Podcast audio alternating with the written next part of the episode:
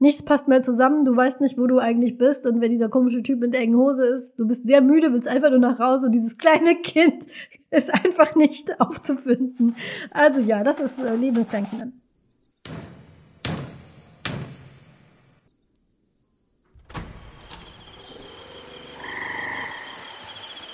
Willkommen im Tropenhaus. Wir lesen Bücher, schauen Filme, spielen Spiele und reden über alles, was uns daran auffällt. Folge 14 Die winzige Wichtelwohnungstür. Willkommen im Tropenhaus zu unserer 14. Folge und einer kleinen Premiere, nämlich der Mann, das Mysterium, der sonst immer im Hintergrund agiert. Max ist heute tatsächlich mit mir und Heike im Tropenhaus und wir freuen uns so sehr. Hallo Max. Wup, wup, ich wurde aus meiner Schnitthöhle entlassen. Genau. Danke sehr. Wo wir ihn immer einsperren und ab und zu eine Pizza unter der Tür durchschieben, wo dann die, der ganze Käse schön am Türrahmen hängen bleibt, ist er entlassen worden, weil wir heute ihn eingeladen haben, um mal mit uns zu reden. Und natürlich die Heike ist auch da, nicht vergessen. Hallo Heike. Hallo. Max, du kommst da aber auch wieder rein, ne? Also wir, ja. wir sperren dich nachher weiß. wieder weg. Genau. So, solange genug Pizza dabei ist, ist alles okay. Genau, vielleicht, vielleicht leitet ja unser neuer, unser neuer Kumpel, der Vogel, seine kleine Flex aus und dann kannst du dich da raussägen. Aber du musst wieder rein in die Hülle. Der Grund, warum Max heute hier ist, ist, dass das unsere erste ähm, Twilmcast-Folge ist. Ein kleines Experiment, ein neues Format, was wir starten möchten, was ähm, den folgenden Zusammenhang hat. Ohne Twilm gäbe es das Tropenhaus nicht. Was ist Film? fragen sich jetzt vielleicht einige unserer HörerInnen. Ehrlich gesagt, kein einziger und keine einzige. Denn die kriegen alle unseren Twitter-Spam ab. Aber genau. das ist eine andere Geschichte. Das ist eine andere Geschichte, soll ein andermal erzählt werden. Falls es jemanden da gibt, der nicht zu dieser Community gehört oder noch nie was davon gehört hat und, äh, und uns äh, zufällig hört, Twilm ist ein ähm, Twitter-Projekt, über das Heike, ich und Max uns kennengelernt haben.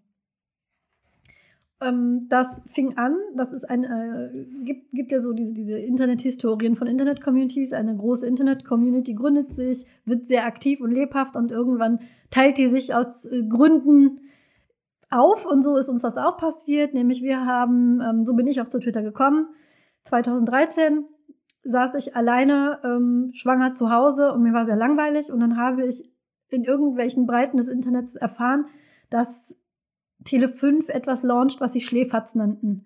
Die schlechtesten Filme aller Zeiten. Ein schlimmer, schlimmer, schlechter Trashfilm würde gezeigt werden und unter einem Hashtag wurde die Internetgemeinde dazu aufgefordert, sich dazu in diversen sozialen Netzwerken zusammenzutun und doch dazu live zu posten. Facebook, Twitter, und ähm, ich habe jeden meiner Freundinnen, die, mit denen ich sonst trashige Filme angeguckt habe, angerufen und gesagt, oh mein Gott, das klingt doch super, lass uns das machen. Und die Reaktion war, nein. nein, also wenn wir einen Trashfilm gucken, dann möchten wir das einfach so wie immer zusammen mit Popcorn vom Fernseher. Was willst du denn mit deinem komischen Internet? Nee, lass uns mal in Ruhe damit. Und dann saß ich irgendwann alleine, schwanger, auf der Couch zu Hause und dachte, ja, toll. Alleine ist das ja auch irgendwie. Also alleine so ein Trashfilm gucken will ich auch nicht. Okay. Anscheinend läuft das auf Twitter. Twitter hatte ich da vor ein paar Jahren schon mal versucht und es war ähnlich wie, als wäre ich in eine sehr große Bahnhofshalle getreten, in der sich alle Leute gleichzeitig über Themen, tagesaktuelle Themen unterhalten. Ich habe nichts verstanden und bin rückwärts direkt wieder raus. Und ich dachte, vielleicht ist ja Twitter anders, wenn man ein gemeinsames Thema hat. Ich hatte mal zu der Zeit von Pottermore, ähm, das ist eine Fan- Plattform des Buches, über das wir hier niemals reden. Hatte ich auch mal kurzzeitig auf Twitter mitgemacht, um ein Rätsel zu lösen. Bin danach aber sofort wieder raus. Und damals war die Erfahrung eigentlich ganz nett. Und ich dachte, okay, vielleicht ist der Trick an Twitter, dass man, dass man was gemeinsam hat. Und dann versteht man das. Und ich wag mich da einfach nicht, nicht raus. Ich bleibe in diesem Hashtag und mache sonst auf Twitter nichts. Hab mir einen Account gemacht. Und weil alle die äh, Nicknames, die ich bis dahin im Internet hatte, schon vergeben waren, habe ich äh, den lateinischen Namen meiner Haustiere genommen, Octodontidae. Das sind, ist der lateinische Name der Familie der Degus angehören, weil der nicht genommen war, weil der so kompliziert ist. Habe unter Schläferz meinen ersten schlechten Film live getweetet, hatte einen unglaublichen Spaß mit ähm, damals noch einem recht kleinen Trüppchen von anderen Leuten und habe das regelmäßig gemacht und irgendwann ist dann aus dieser Schläferz-Community hat sich dann die Twilm-Community abgesplittert und so habe ich Heike und Max damals kennengelernt. Das ist unser erster Twilm, war am 1.10.2010 High Alarm auf Mallorca. Ich glaube, RTL ist er gelaufen. Das war unser erster Twilm und seitdem twilmen wir in dieser kleinen Community regelmäßig zusammen schlechte Filme, so hat es ja angefangen, aber inzwischen auch einfach Filme, die wir mal schauen möchten. Vielleicht, weil wir sie mal wieder schauen wollen, vielleicht, weil wir sehen wollen, ob die gut gealtert sind. Und das hat angefangen mit 16 Filmen im Jahr 2016 und dann wurden es immer mehr und explodiert ist das Ganze dann ähm, 2019 äh, wo, äh, hatten wir dann unseren 100. Film und dann kam 2020 und wie ihr vielleicht erinnert euch, haben wir das Jahr 2020 ab März sehr viel zu Hause verbracht. Äh, 2020 haben wir Film Nummer 123 bis, ich scrolle, 211 geschaut. Und im Jahr 2021 sind wir jetzt bei 24 Films. Also insgesamt haben wir 235 Filme zusammengeguckt, Heiko und Max. What? Nicht alle, ich, ich konnte nicht bei allen, aber ich sag mal so 95 Prozent davon habe ich tatsächlich geschaut. Ich bin auch etwas platt. Das ist eine Hausnummer. 235 Filme. Die wir sonst nicht gesehen hätten. Ja, die wir vielleicht sonst nicht gesehen hätten. Ähm, viele davon habe ich tatsächlich, muss ich gestehen, äh, einige mit Skepsis geschaut und war dann sehr positiv überrascht und habe da auch mit Filmen sehr meinen Horizont inzwischen erweitern können. Zum Beispiel, ähm, was auch Star, äh, Star Wars angeht. Ich bin ja so ein Trekkie, ich habe aber viel Star Wars mit euch geschaut, das war sehr schön. Und ähm, ja, äh, wir gucken alles, sagen wir immer, von Trash bis Arthouse. Es ist doch eher sehr trashlastig manchmal. Da waren schon Dinge dabei, das ist wirklich. Ähm, aber äh, einige auch, äh, weiß ich, was haben wir schon geschaut? Wir haben Mein Nachbar Totoro geschaut. Wir haben einen Film, den ich sehr mag, einen norwegischen äh, Film mit, mit Trollen geschaut, der Trollhunter hieß. Wir haben ganz viel Godzilla-Filme geschaut. Eine ähm, sehr aktive Userin der Film-Community weiß furchtbar viel über Godzilla-Filme und versorgt uns dabei mit Trivia. Wir haben alles geschaut. Indiana Jones mehrfach. Mehrfach Indiana Jones. Die drei Filme, die es gibt, die haben wir alle drei, haben wir geschaut. Ich fürchte, wir haben auch einen vierten geschaut irgendwann mal. Und ohne Film hätte ich den im Leben nicht angemacht. Ich habe so ein Rauschen gehört in der Leitung, Max. Hat Heike irgendwas gesagt? Ich habe das nicht verstanden, was sie da ist. Es gibt drei Indiana Jones-Filme, die haben wir alle gesehen. ähm, aber. Ähm, oh, wartet ab, bis der fünfte kommt. Oh Gott. Warum haben wir nicht schon genug leiden müssen in den letzten zwei Jahren? Ähm, ja, ich habe immer sehr viel Spaß und Film ist auch einer dieser Internet-Communities, die also ja, fünf Jahre finde ich ist eine lange Zeit für eine Internet-Community und es ist auch, wenn man mal längere Zeit zum Beispiel einfach keine Zeit hatte oder das Leben einen über, überrollt hat. Man wusste immer, wenn man wieder zurück in die Tram-Community geht, da wird man herzlich aufgenommen, bekommt einen Keks und eine Decke und ein paar warme Worte und ähm, ist eine der dramafreisten, nettesten Communities, in denen ich in meinem ganzen Internetleben jemals war. Und daher große Liebe und Shoutout an die Twim-Community die übrigens, abgesehen davon, dass sie eine der nettesten Communities ist, gleichzeitig auch noch unglaublich angenehm ist, was entspannte Abendunterhaltung angeht. Also die wird unglaublich gut kuratiert. Ich meine, wir sind alle Gründungsmitglieder, das heißt, wir konnten teilweise mitkuratieren. Aber ähm, ich weiß, dass hinter den Kulissen auch mehrfach Diskussionen liefen bei Filmen, wo wir im Vorhinein nicht so richtig wussten. Ähm, war das manche mögen es heiß oder so mit den beiden Typen, die sich vor der Mafia verstecken und als Frauen verkleiden, wo wir im Vorhinein unsicher waren und dachten, okay, wenn, wenn sich rausstellt, dass das richtig unangenehm wird und dass das einer voller transfeindlicher Tropes oder sonst irgendwas ist, äh, dann brechen wir ab. Und Gott sei Dank war das nicht nötig. Wir haben auch schon mal einen abgebrochen, möchte ich anmerken. Ähm, und das war Peter Jacksons King Kong. Ja, den haben wir abgebrochen. Wo wir alle kollektiv gesagt haben, oh, wisst ihr was? Nee, das lassen wir. Und dann war der Film vorbei. Peter Jackson, wir haben Suicide Squad durchgehalten. Wir haben High Alarm ähm, High Alarm in Mallorca durchgehalten. Und der dunkle Turm, den ich wirklich, wirklich katastrophal fand. Wir haben Frankenfish durchgehalten, einen Film namens Frankenfish. Aber bei King Kong haben wir abgebrochen. Das sollte einiges über diesen Film sagen. Schaut ihn euch nicht an. Tut, tut es, tut es bitte erst gar nicht. Ja, wir, ähm, ähm, Genau, wir, wir, wir versuchen schon immer, ähm, klar, wir haben auch ernste Filme, auch düstere Filme. Ähm, ich habe mich zum Beispiel sehr gefreut, als jetzt Midsommar im Live-TV äh, lief. dass ich den nochmal mit der Twim-Community schauen kann. Das ist kein Feelgood-Film, das auf keinen Fall, aber wir versuchen, dass es keine belastende Experience wird für niemanden. Und sollte, äh, ähm, sollte es ein Film sein, wo wir wissen, da kommen schwierige Themen, versuchen wir die Community vorzuwarnen, dass Leute auch ähm, rechtzeitig abspringen können. Und bisher ist es gut gelaufen. Ich hoffe einfach auf weitere fünf Jahre und 235 Filme, die wir zusammenschauen. Und da wir diese Community so schätzen, dachten wir, und weil es ohne den Twim kein Tropenhaus gegeben hätte, dass wir mal ein bisschen versuchen, die zwei Sachen ein bisschen näher aneinander zu rücken. Jetzt nicht unbedingt ähm, wöchentlich, alle zwei Wochen, also regelmäßig, sondern paar Mal im Jahr, indem wir einen Twimcast machen, indem wir uns einen Film ähm, aussuchen, wo wir wissen, da wird es sehr viele Tweets und auch sehr gute Tweets zu geben und im Anschluss dann darüber einen Podcast zu machen. Das mit dem Anschluss hat nicht so gut geklappt, wie wenn ihr vielleicht auf den Kalender blickt.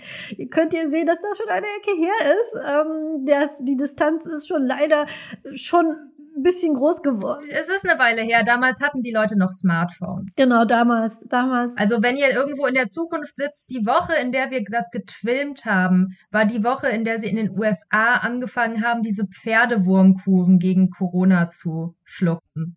Also es, it's, it's been a while und ich hoffe, wenn ihr das hört, in ferner, ferner Zukunft ist alles viel besser und viel angenehmer und ohne Pandemie. Äh, Eventuell ist da gerade Wahl.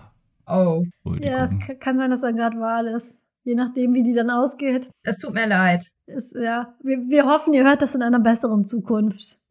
Ähm, ja, und deswegen, und falls ihr es in einer schlechteren Zukunft hört, versuchen wir euch jetzt aufzuheitern, weil deswegen ist ja, deswegen machen wir auch Filme. Wir, wir schauen hier vor allem wegen der Realitätsflucht, um ein bisschen dem, äh, dem Alltag zu entfliehen. Auch das hier ist, dafür ist ja das Tropenhaus gedacht. Wir machen einfach die Tür zu und die brennende Welt äh, um uns herum verschwindet mal für zwei Stunden. Und deswegen versuchen wir das jetzt mal zu machen. Mal gucken, wie es ankommt. Ähm, und mal schauen, ob wir es öfter im Jahr machen. Wir sind da ganz offen hier im Truppenhaus. Der Film, über den wir jetzt sprechen möchten, beziehungsweise der Twilm, über den wir sprechen müssten, möchten, war der Film Die Reise ins Labyrinth. Und ähm, Heike mag vielleicht mal kurz erzählen, worum es in diesem Film geht. Oh ja, sehr gerne. Ich habe mich sehr gefreut, dass wir den gefilmt haben, weil es auch thematisch ein bisschen ins Tropenhaus passt. Es ist in Teilen ein Kinderfilm. Ich kann es nicht wirklich beurteilen, weil ich ihn nicht als Kind gesehen habe, sondern schon als Jugendliche. Ähm, er ist nie so ein richtig erfolgreicher Hit gewesen, hat aber eine ähm, sehr solide Fanbase seit Jahrzehnten. Ähm, aus verschiedenen Gründen und ich hoffe, die werden auch irgendwann im Rahmen dieser Folge klar. Also die Reise ins Labyrinth, ich glaube im Original einfach nur Labyrinth. Ja. Ist ein Film von 1986. Und zwar ist er der erste Film von Jim Henson, der später die Muppets und die Sesamstraße gemacht hat. Und demzufolge ist es ein Puppenfilm. Zu großen Teilen. Äh, das Drehbuch wurde geschrieben von Terry Jones of Monty Python Fame. Ähm, und dann von verschiedenen Leuten nochmal umgeschrieben, bis sie ganz zum Schluss gemerkt haben, okay, jetzt haben wir dieses Terry Jones Drehbuch so sehr verändert, dass es nicht mehr lustig ist und es Terry Jones wiedergegeben haben, damit er die ganzen lustigen Sachen wieder rein korrigiert. und dementsprechend hat er den Hauptcredit des Drehbuchs. Und an sich ist es gleichzeitig ähm, so ein bisschen Coming-of-Age-Fantasy-Film und ein Magical Door Portal Fantasy Film, nur ohne Magical Door, wenn wir ganz ehrlich sind. Es geht um ein Teenager-Mädchen, Sarah, gespielt von Jennifer Connelly, die da noch ganz am Anfang ihrer Karriere ist, die ja dann auch in den 90ern doch nochmal sehr groß wurde. Und dieses Mädchen ist sehr beschäftigt mit märchenhaften Welten, Fantasy, Büchern, allem Möglichen und möchte eigentlich nur in Ruhe mit ihrem Spielzeug spielen, muss aber ähm, als genervtester Teenager der 80er Jahre, anstatt zu spielen, auf ihren kleinen Bruder aufpassen, weil der Vater mit seiner neuen Frau irgendwo hingeht. Wie kann er nur? Der kleine Bruder ist nervig, Und um es kurz zu machen, äh, Sarah wünscht sich, er möge von Koboldkönig entführt werden. Und das ist dann tatsächlich auch genau das, was passiert. Aus irgendeinem Grund ist plötzlich alles voller Kobolde, die fröhlich in die Kamera sprechen und fragen, na, hat sie es hat sie's schon gesagt, hat sie schon gesagt und hoffen, dass sie jetzt endlich dieses Kind wegwünscht. Sie wünscht das Kind weg. Und plötzlich steht der Koboldkönig im Raum. Der Koboldkönig ist wahrscheinlich der Hauptgrund, aus dem der Film so lange im Gedächtnis geblieben ist. Der ist nämlich David Bowie komplett mit silbernem Feenhaar und hervorragendem Augen-Make-up und jede Menge Glitzer.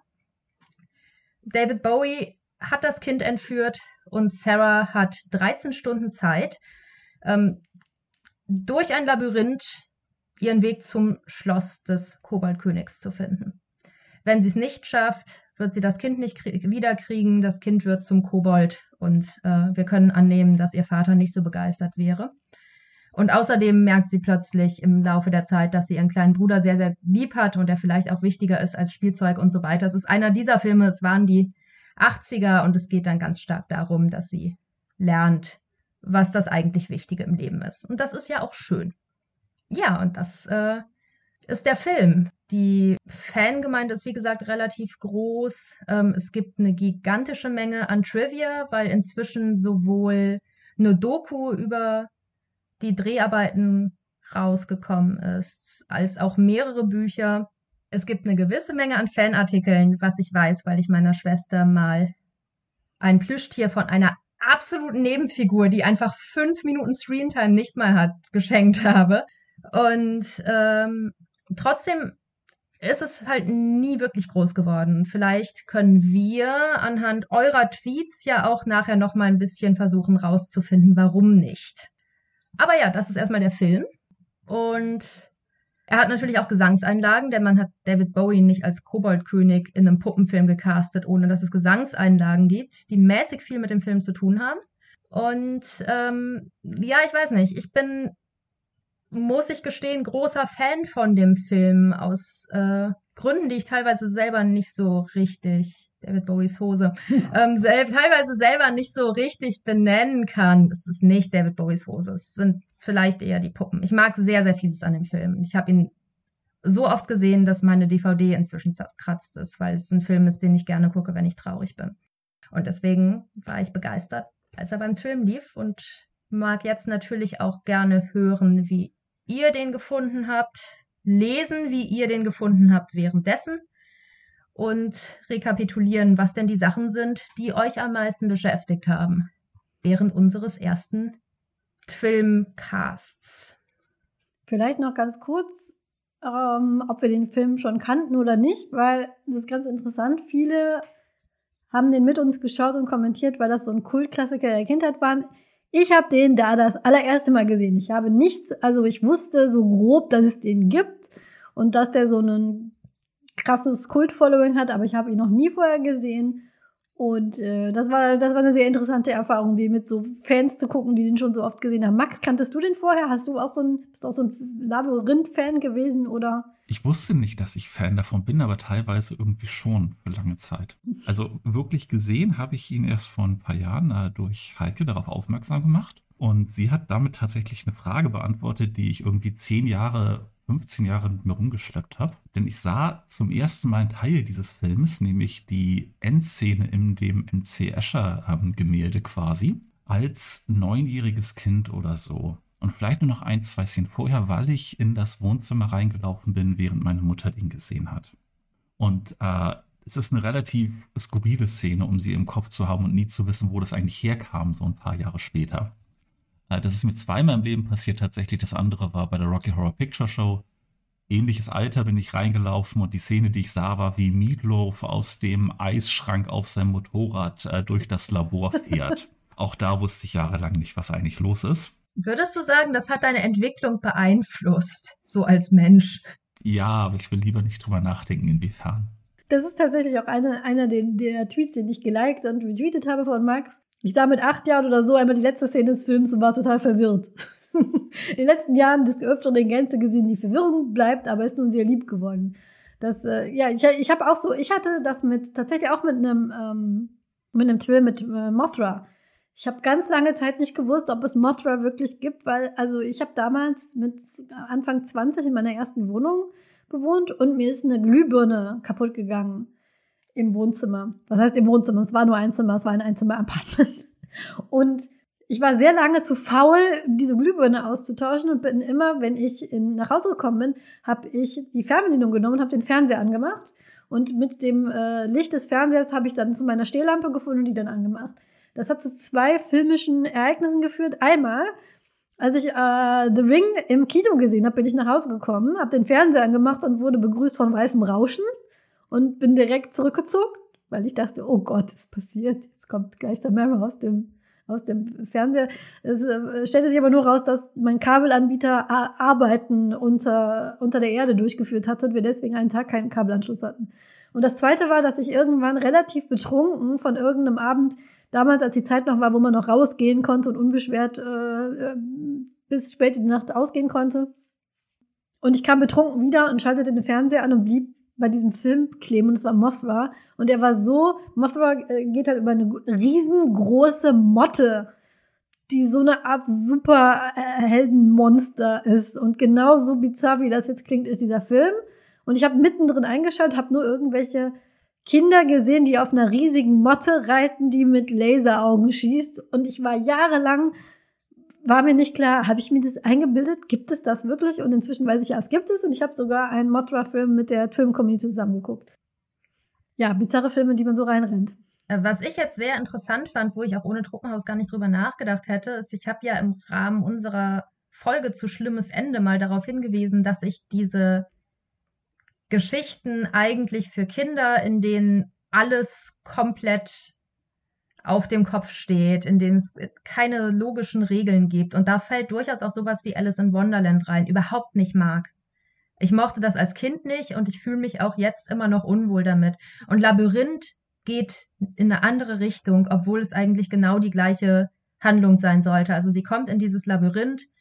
Ähm, die Wände sind nicht das, was sie scheinen.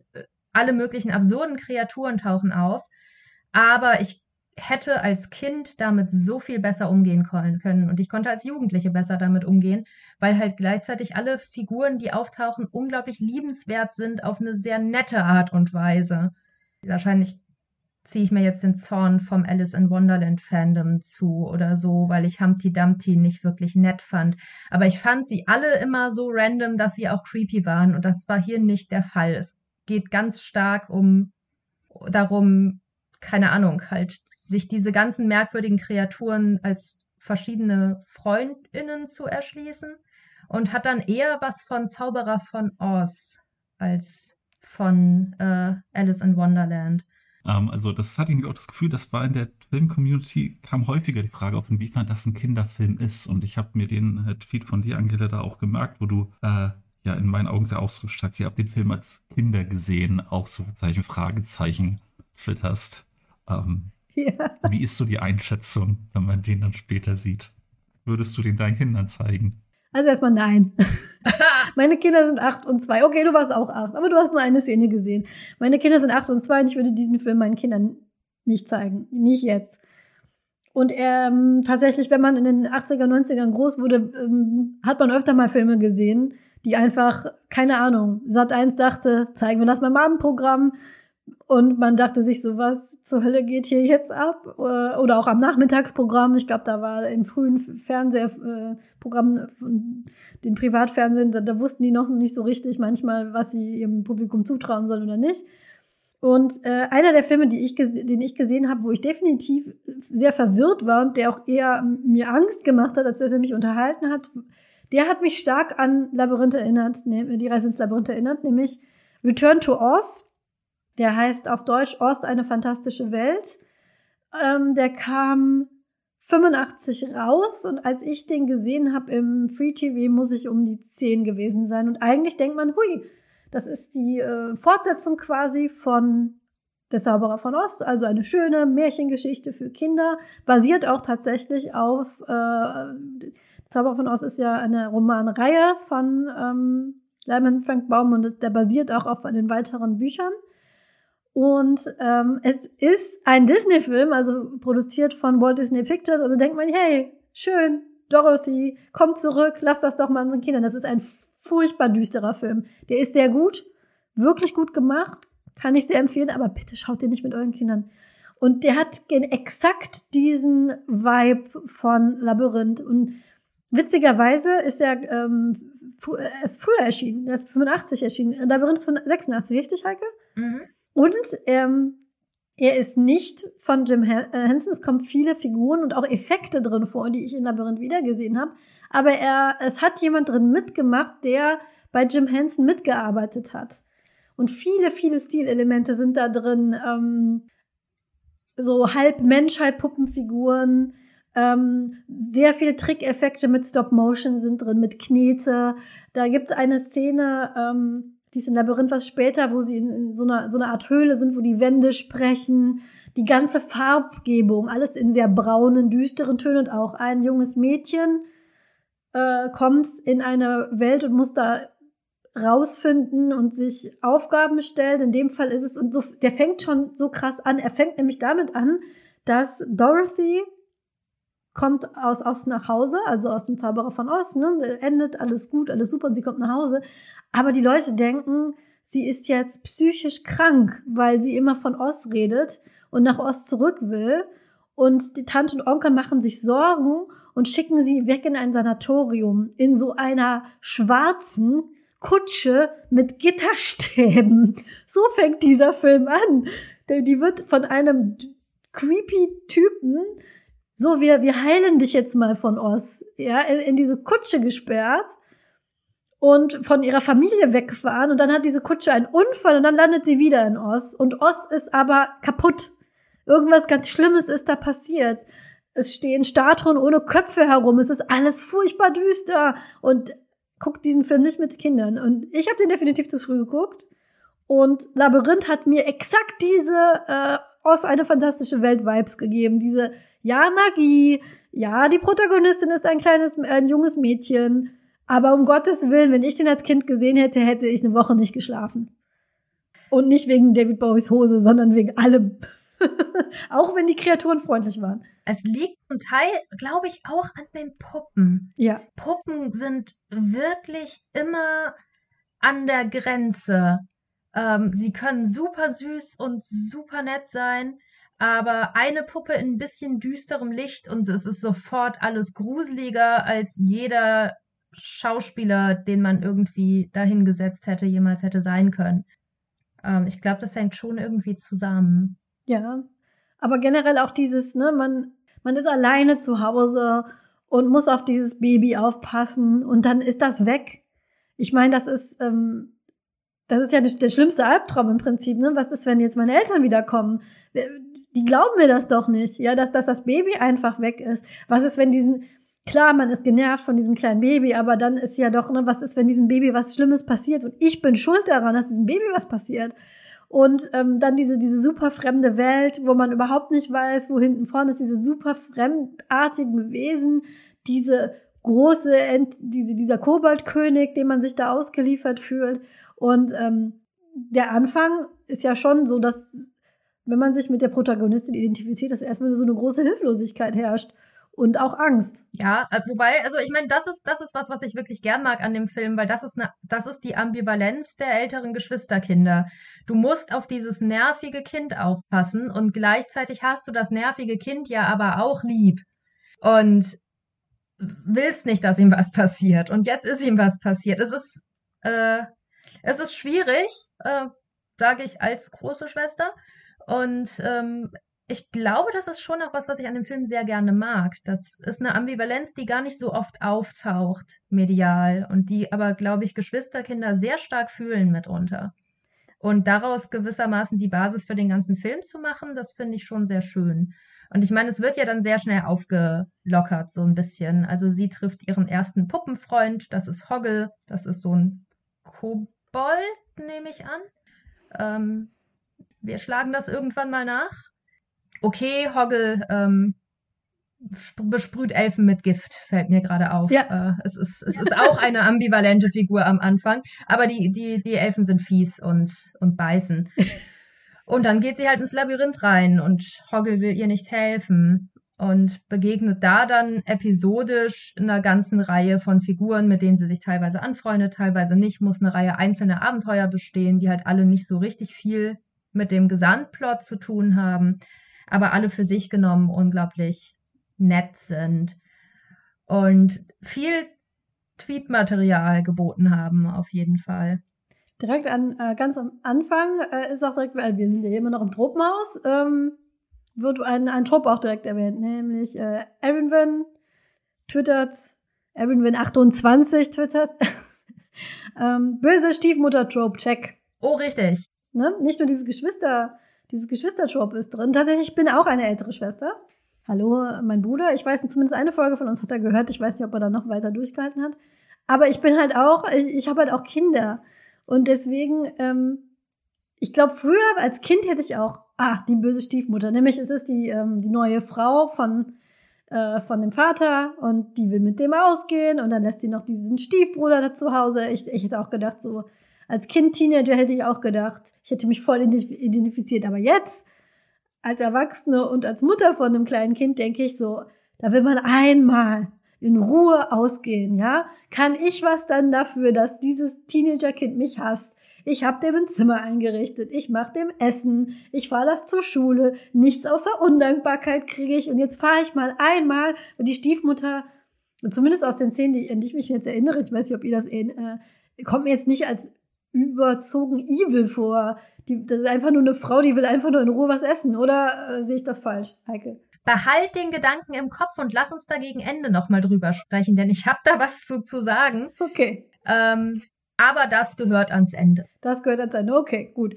Ähm, und ich habe mich dann eher so, sie, sie ist halt nur sich am Beschweren die ganze Zeit ähm, sie kommt zu spät und sie ist nur am Meckern. Und ich war ihr dann eher tatsächlich als erwachsene Mutter eines Kleinkinds auf der, auf der Seite der Mutter so. Jetzt hör doch endlich auf zu nerven und jetzt verlierst du auch doch das Kind. Super. und, ähm, und sie geht mit dem Baby halt auch so lieblos um. Und ja, ich, ich als große Schwester kann ich verstehen, dass kleine Geschwister einen nerven, aber so ein Baby kann halt für nix was. Das ist ein Baby. Der, der weiß, die nerven nicht aus weil sie das so wollen. Und sie geht nicht besonders nett mit dem, mit dem Baby um. Ja, aber dann ist sie auch direkt bereit, sich auf den Weg zu machen, das zurückzuholen, geht in dieses Labyrinth rein und das große Thema ist ja insgesamt seine Besitztümer nicht so wichtig zu nehmen und das erste, was sie dann tatsächlich auch opfern muss, ist ihr Lippenstift. ähm, wenn sie sich auf den Weg durch das Labyrinth macht und die Steinplatten mit dem Lippenstift markiert damit sie nachher noch weiß, wo sie langgegangen ist. Was sie natürlich nicht weiß, ist, dass irgendwelche komischen kleinen Proto-Muppets direkt von unten die Pfeile verschieben, sodass es ihr im Nachhinein überhaupt nichts bringt. Aber sie ist schon relativ schnell bereit, dann Sachen aufzugeben. Und ich glaube, das ist auch, wie gesagt, irgendwie so das entscheidende Thema des Films. Nichtsdestotrotz war ihr, im Sinne von ihr, die Film-Community, alle richtig genervt von ihr. Meine Güte, das arme Kind. Was mit dir, Max? Was ist, sind deine Gedanken zu Sarah? Ähm, ich, ich bin, also natürlich geht es darum, dass sie irgendwie wachsen soll und entsprechend, das äh, hattest du, Heike, anfangs auch, glaube ich, getwittert. Das, äh, den Tweet habe ich nicht gespeichert, aber im Sinne, dass sie jetzt natürlich anfangs äh, furchtbar wirken muss, wenn sie dann einen Arc haben soll, wo sie zu einem äh, besseren Menschen vielleicht wird. Aber ich bin unsicher, was genau dieser Arc eigentlich beinhaltet. Also inwiefern es wirklich um materielle Besitztümer geht es, glaube ich, gar nicht so sehr. Ähm, äh, ich glaube, es geht äh, um, einen, um einen Reifungsprozess natürlich, den wir in vielen Tweets auf David Bowies Hose bezogen natürlich erkennen an vielleicht dem, dem, sexuellen Erwachen, aber vielleicht auch nicht. Und gleichzeitig geht es auch irgendwie in Szenen, die eher am Ende des Films dann vorkommen, darum, wie sie ihre Kindheit selber auch behalten kann. Und ich finde, da geht einiges miteinander einher, was den Film auch in meinen Augen sehr auszeichnet, ähm, da das Thema nicht so einseitig behandelt wird, ähm, wie in dem, was ich äh, tatsächlich vor nicht dauernd denken musste, war einfach Tanz der Vampire.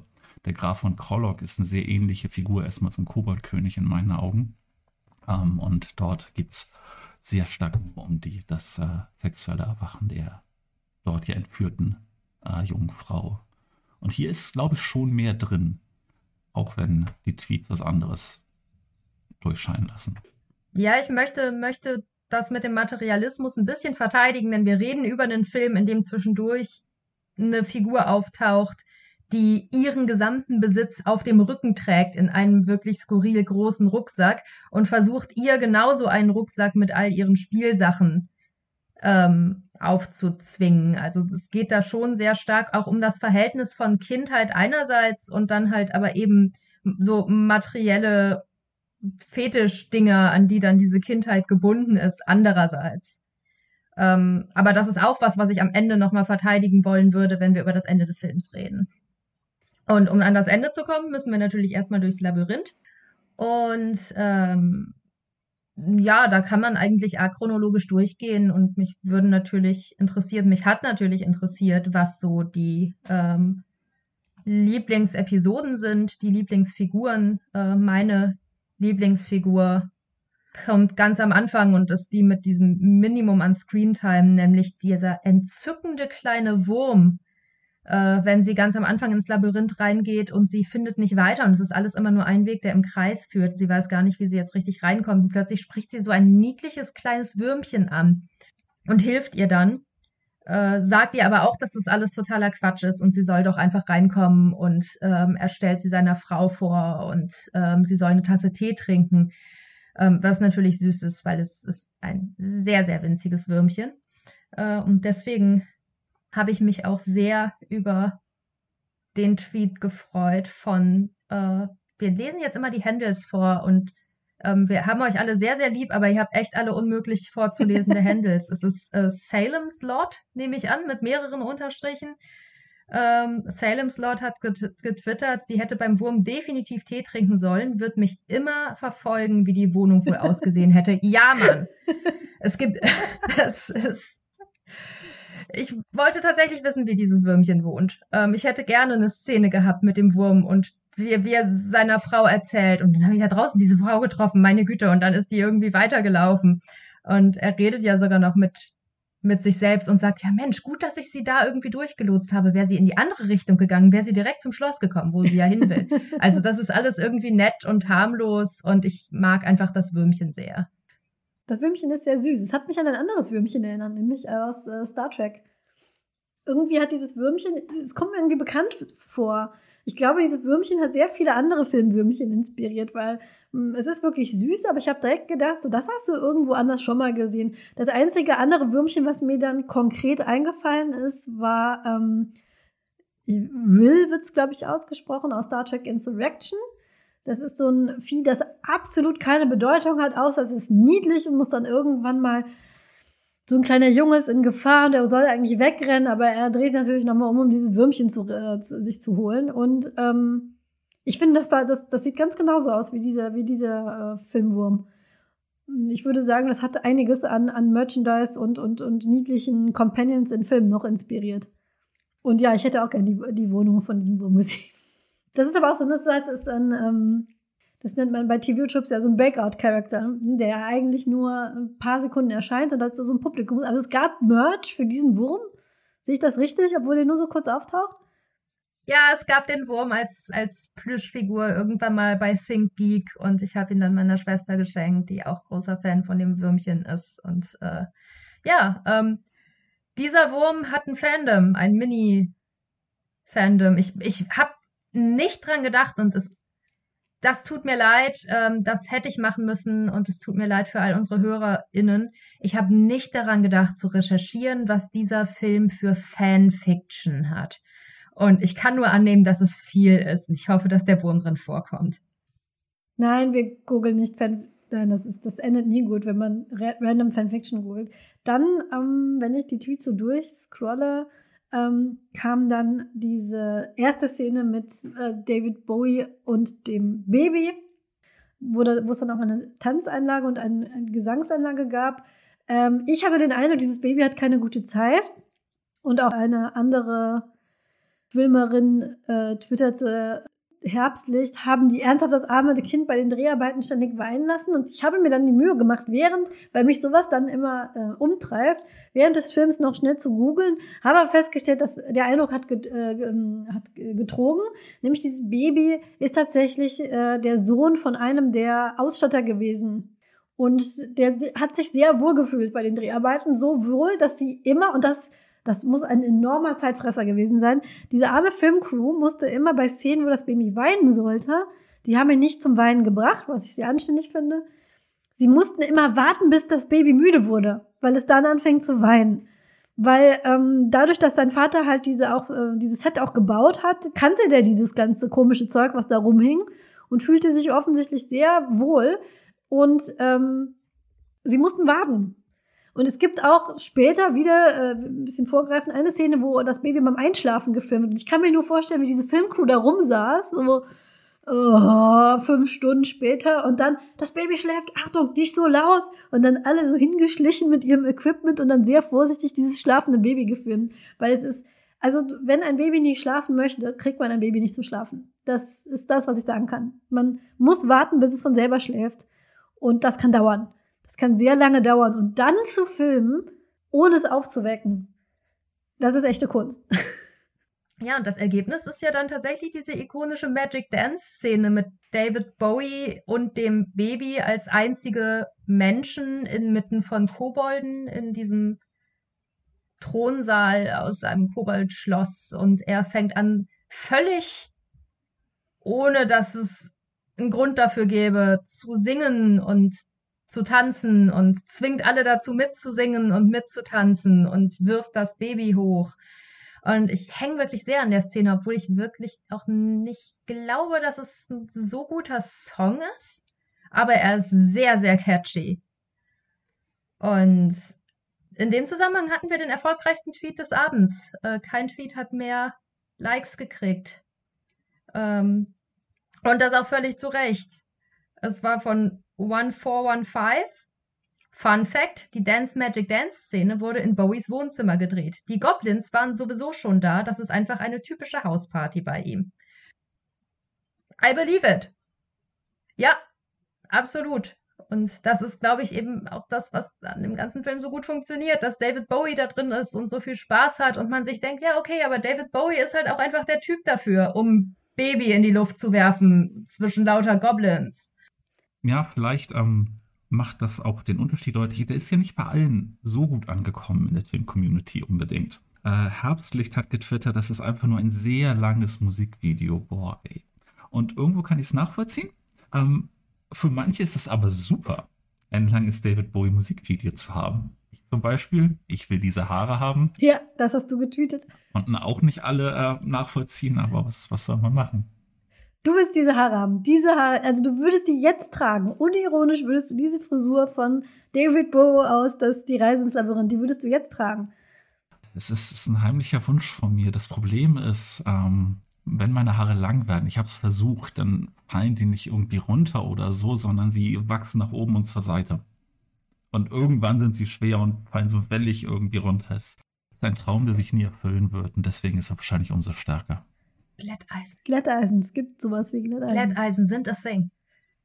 Das sagt ihr mir jetzt. Aber ja, das hast du, das hast du auch getweetet. Äh, ich will diese Haare mit einem traurigen Smiley. Und äh, ja, es gab, es war wirklich gespalten. Die eine Hälfte hat es gefeiert, die andere so, ich, ich muss weg. Und ähm, ich fand's, äh, also ich, ich habe da keine Meinung zu. Ich fand das ganz, war ganz nett. Was ich nett fand, war das Trivia, was ich nachgelesen habe, ist nämlich, das Baby macht Geräusche, während es da herumgewirbelt wird und hat offensichtlich viel Spaß. Aber die Babygeräusche waren Baby David Bowie nicht echt genug und deswegen hat David Bowie die Babygeräusche selber gemacht. Das also erstmal finde ich, geht er sehr, also man, man sieht, er hat, äh, hat großen Spaß an diesem Film. Das finde ich immer gut, wenn man das sieht an einem Schauspieler. Und er geht auch recht nett mit diesem Baby um, was ich auch immer sehr sympathisch finde. Und, äh, aber er hat die Babygeräusche dann selber gemacht aus ähm, vielleicht nochmal auf den, den Grund dieser Szene. Ich glaube, die ist tatsächlich ziemlich relevant. Das ist mir jetzt, jetzt vor kurzem beim Recherchieren irgendwie deutlich geworden. Ähm, in dieser, dieses Magic Dance Lied hat diese, diese Spracheinlage, You remind me of the babe. What babe? Babe with power. What power? Ganz genau. ähm, stellt sich raus, das ist übernommen aus einem Film. Der Film heißt The Bachelor and the Bobby Soxer, ist von 1947 mit Cary Grant und Shirley Temple, in dem es darum geht, dass sich eine äh, junge Teenagerin, 17 Jahre alt, in einen älteren Mann verliebt. Und äh, die Thematik wird damit äh, so aufgemacht. Gleichzeitig ist der Text ein bisschen abgeändert. Im Film sagt Cary Grant, macht dieses, dieses Sprachspiel mit Leuten, um sich so ein bisschen über lustig zu machen, als äh, Mann, der ja irgendwie dann ein bisschen albern ist. Indem man gesagt, you remind me of the man. Der andere sagt, what man? The man with the power. What power? The power of Voodoo. Und dann sagen die halt, Voodoo, und dann do, do what? Und dann geht es wieder von vorne los. Ähm, das wurde zu Babe statt Man geändert. Babe hier dann auch nochmal eine Doppeldeutigkeit, dass wir das Baby da haben, aber natürlich Babe auch für die junge Frau, um die es gehen könnte. Ähm, und eben Bezug zu diesem Film mit dieser Thematik. In einer Szene, in der diese Thematik vielleicht der Verliebtheit oder so ansonsten überhaupt nicht drin ist. Die werfen da dieses Baby hin und her und irgendwie tanzen die Kobolde wild miteinander, aber sonst ist da alles sehr, sehr harmlos eigentlich. Und ich glaube, das äh, ist sehr kompakt, was da alles drin steckt. Sehr viel, sehr eng verwoben. Äh, was ich noch herausgefunden habe, ist auch durch, unter anderem durch Twitter, das hat nämlich jemand getweetet, nämlich Sediria, hatte diesen Fakt getweetet, dass Gates McFadden die Choreos gemacht hat. Ähm, Gates McFadden kannte ich aus äh, Star Trek als Dr. Beverly Crusher und es gibt auch einen, eine Folge, wo sie dem Androiden aus der Crew Data ein, äh, das Tanzen beibringt und sie sagt, dass sie auf der Starfleet Academy The Dancing Doctor genannt wurde. Das habe ich nie so ernst genommen, war halt so eine, ach, ein netter Fakt über die, die äh, Schiffsdoktorin, aber tatsächlich kann Gates McFadden richtig gut tanzen und hat äh, die Choreo gemacht. Und sie taucht auch in einer Szene auf. Ich habe sie nicht gesehen. Ich müsste das nochmal aus Slow Motion machen. Taucht sie selbst als Tänzerin auf. Das fand ich irgendwie ja sehr interessant, weil mir das nicht klar war. Das wusste ich nicht. Ich wusste nicht, dass Gates McFadden Choreografien für Filme machen kann. Super cool. Und was für eine aufregende Zeit, diese 80er, wo überall gleichzeitig irgendwelche bescheuerten Sachen und Filme gemacht wurden und die Leute danach angefangen haben, irgendwelche völlig anderen Sachen zu machen und zu Schauspielern und Rollen zu übernehmen. Und äh, es gab ja zusätzlich noch diese Trivia, dass im Studio nebenan gerade Legende gedreht wurde mit, mit Tom Cruise und sich dann der Sohn, es war der Sohn, ne? Hm, ich meine schon, ja ähm, sich dann der Sohn von Jim Henson da in die Schauspielerin verliebt hat während, währenddessen. Die waren beide super jung. Das war, war, es war nicht creepy und es war auch kein You remind me of the babe Aspekt dran. Aber ähm, irgendwie aufregend, was alles um diesen Film rum war. Das fand ich auch mega interessant, dass das so war, weil Legende ist auch einer dieser Filme, den ich mal irgendwann als Kind, Jugendlicher im Free TV gesehen habe, auch der eigentlich so aufgebaut ist, dass man meint, ach, das ist ja ganz putzig. Da ist dann diese Prinzessin und da ist dieser, dieser junge ähm, Mann und die Einhörner und die lustigen Knuddelgnome. Und dann guckt man den und irgendwann steht da Jim Carrey, nicht Jim Carrey. Doch. Nein, nicht Jim Carrey. Nee, Tim. Tim. Tim Curry. Tim Curry, nicht Tim Jim Curry. Carrey. das ist okay. Tim Curry, nicht Jim Carrey. Tim Curry steht dann das vor. War, das war ein ernsthaftes Problem für mich als Teenager, wer von den beiden wer war. Ja. Steht vor einem in einem riesigen Dämonenkostüm mit zwei Meter langen spitzen Hörnern und steckt diese unschuldige Prinzessin in ein Kleid mit einem Ausschnitt bis zum Bauchnabel und so düsteres Make-up und das ist alles ganz furchtbar und schrecklich. Und ähm, auch der, der hat diesen, diesen, dieses, diesen Vibe, den ich auch habe bei bei Return to Oz, äh, Reise ins Labyrinth, Legende, diese Märchenfilme, die aber so eine wahnsinnig düsteren, ähm, so eine düstere Story haben, düstere ähm, Atmosphäre mit Glitzer aber. Also in, ähm, in Legende glitzert alles, überall ist Glitzer. Die äh, alle Schauspieler haben überall Glitzer, egal wo die sich gerade befinden, auch im Untergrund. Und in ähm, die Reise ins Labyrinth ist auch überall Glitzer witzigerweise ist das ja eigentlich auch wie Märchen eigentlich im Original sind. Die, die Märchen, die viele von uns als Kinder gehört haben, sind eine verweichlichte, verwaschene, ähm, zensierte Version. Die ursprünglichen Grimms Märchen sind sehr brutal und sehr dunkel. Äh, Finde ich dann interessant, darüber nachzudenken. dass es eigentlich näher dran an Märchen ist, wie sie mal waren. Dazu der Tweet von Rabenananas. Komm, es ist ein Verlies ohne Türen.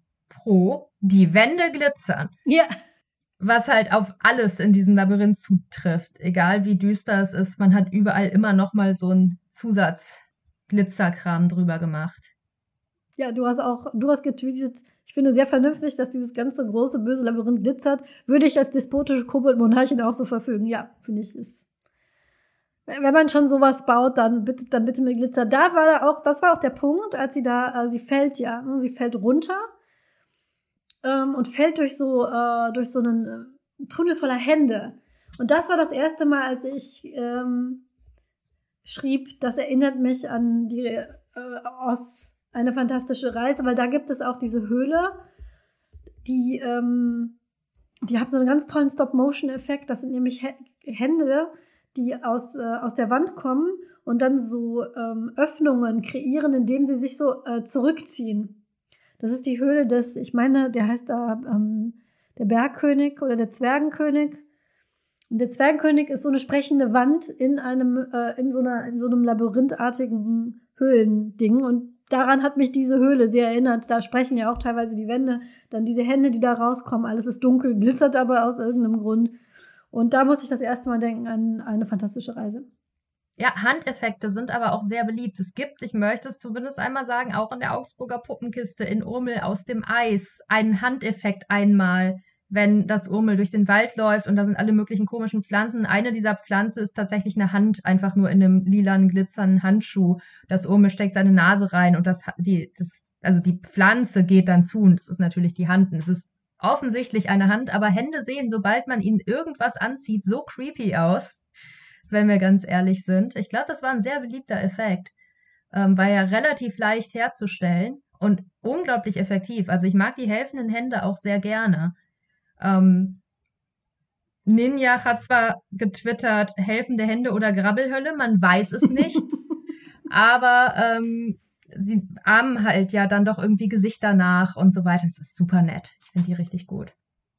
Damit haben wir aber tatsächlich, ähm, glaube ich, eine Figur im zeitlichen Ablauf übersprungen, die auch erwähnt werden sollte, oh wenn es um Lieblingsfiguren geht. Ähm, oder sie kommt direkt danach, ich weiß es nicht genau. Ist es der sprechende Hut? Der kommt direkt danach. Ja, dann kommt es direkt danach und wir sind genau im richtigen Ablauf. Und äh, da twitterte Lieb Ellen, Parship ist ja klar, Typ mit Vogelkopfhut, super Paar. Ich weiß nicht, ob der Reim sogar beabsichtigt. Wahrscheinlich war der Reim beabsichtigt. Höchstwahrscheinlich.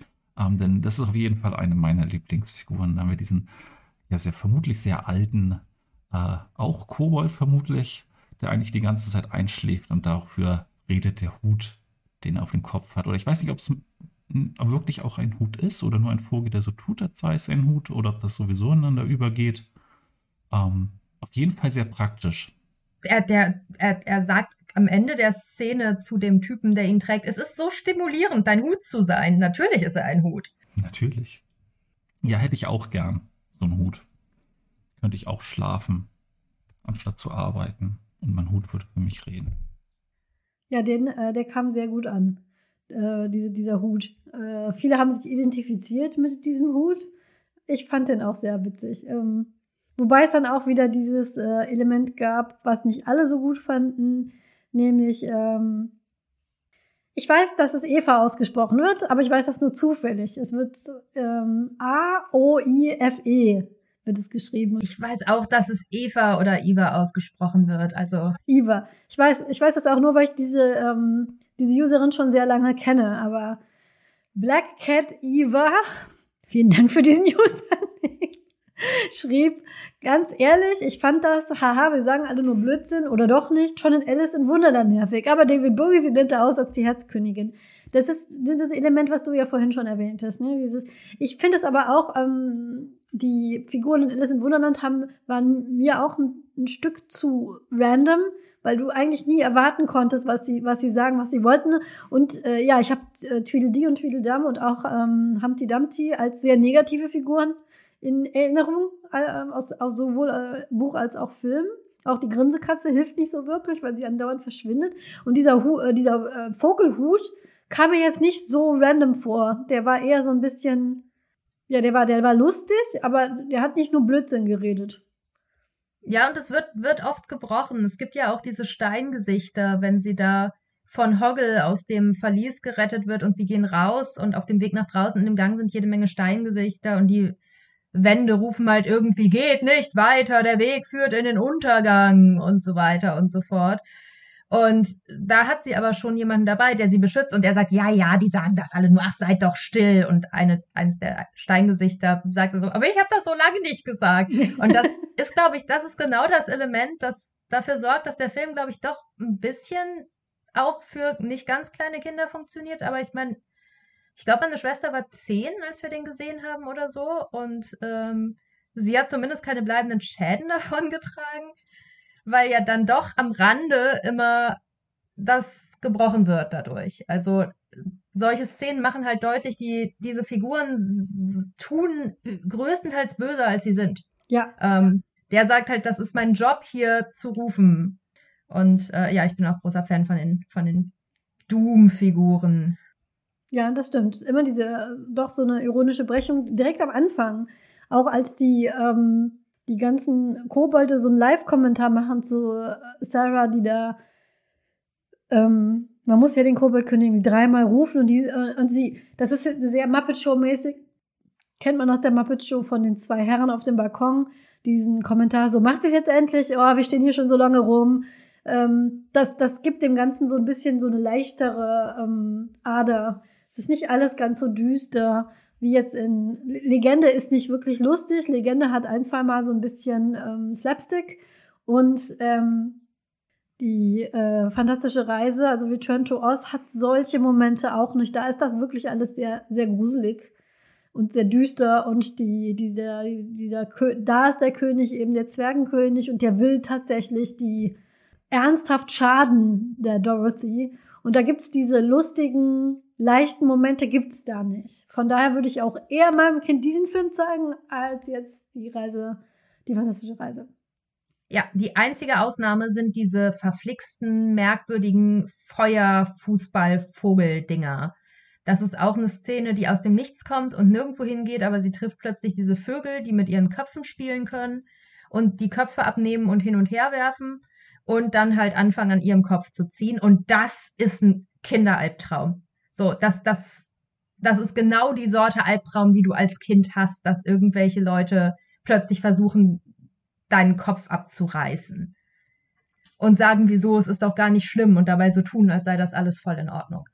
Ähm, die fand ich, die finde ich bis heute gruselig. Ich glaube, es hat auch damit zu tun, wie die gemacht wurde, ne? Das sind ja, die Vögel werden immer von Zweien gespielt. Ähm, und das ist dieser Effekt, wenn du jemanden in, eine, in ein ganz schwarzes Kostüm steckst, in so ein, in so ein, so ein, so ein Spandex-Ding und dann setzt du ihm ähm, äh, vor, einer, vor einem schwarzen Hintergrund und setzt ihm dann irgendwas Buntes auf. Ich kann mich erinnern, in der Sesamstraße, die ja auch von Jim Henson gemacht wird, kommen solche, in den 80er, 90ern kamen solche Zwischensegmente vor. Von Schauspielern, die ähm, sich ganz schwarz angezogen haben und dann so riesige Puppen gespielt haben. Und ich fand die immer eher ein bisschen creepy, als dass ich die lustig fand. Weil das irgendwie, du hast erahnt, dass da Menschen im Hintergrund sind, du hast sie aber nicht wirklich richtig gesehen. Und dann diese überdimensionalen, bunten Gestalten. Und ähm, auch zum Beispiel weiß ich, wo wir von kleinen Geschwistern reden, mein Bruder hatte zum Beispiel, und der war sicher nicht das einzige Kind in den 80ern, der hatte eine wahnsinnige Angst vor Bibo, also Big Bird. Bibo war für nicht alle Kinder der lustige, große, liebe Vogel. Mein Bruder hatte Angst, weil das ist einfach ein drei Meter großer Vogel.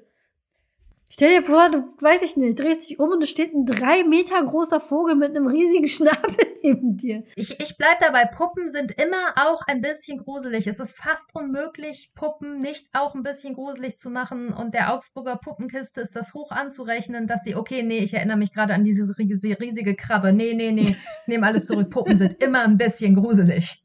Die Krabbe aus Urmel, ne? Ja. Ja ich habe halt das Gefühl, es könnte unglaublich, es, es, hängt unglaublich vom Kind ab dabei, gerade bei so Puppensachen. Das ist, dann gibt es wiederum Kinder, die haben gar kein Problem damit, wenn vielleicht auch diese Figuren in dem Weiter sich die Köpfe abnehmen und gegenseitig zuwerfen, während das für ein anderes wiederum ganz, ganz schrecklich sich einbrennen kann. Das Gefühl, da gibt es keine Regel. Ja, ja, es ist, jedes Kind hat da seine eigene Regel und ich war ein Logikkind.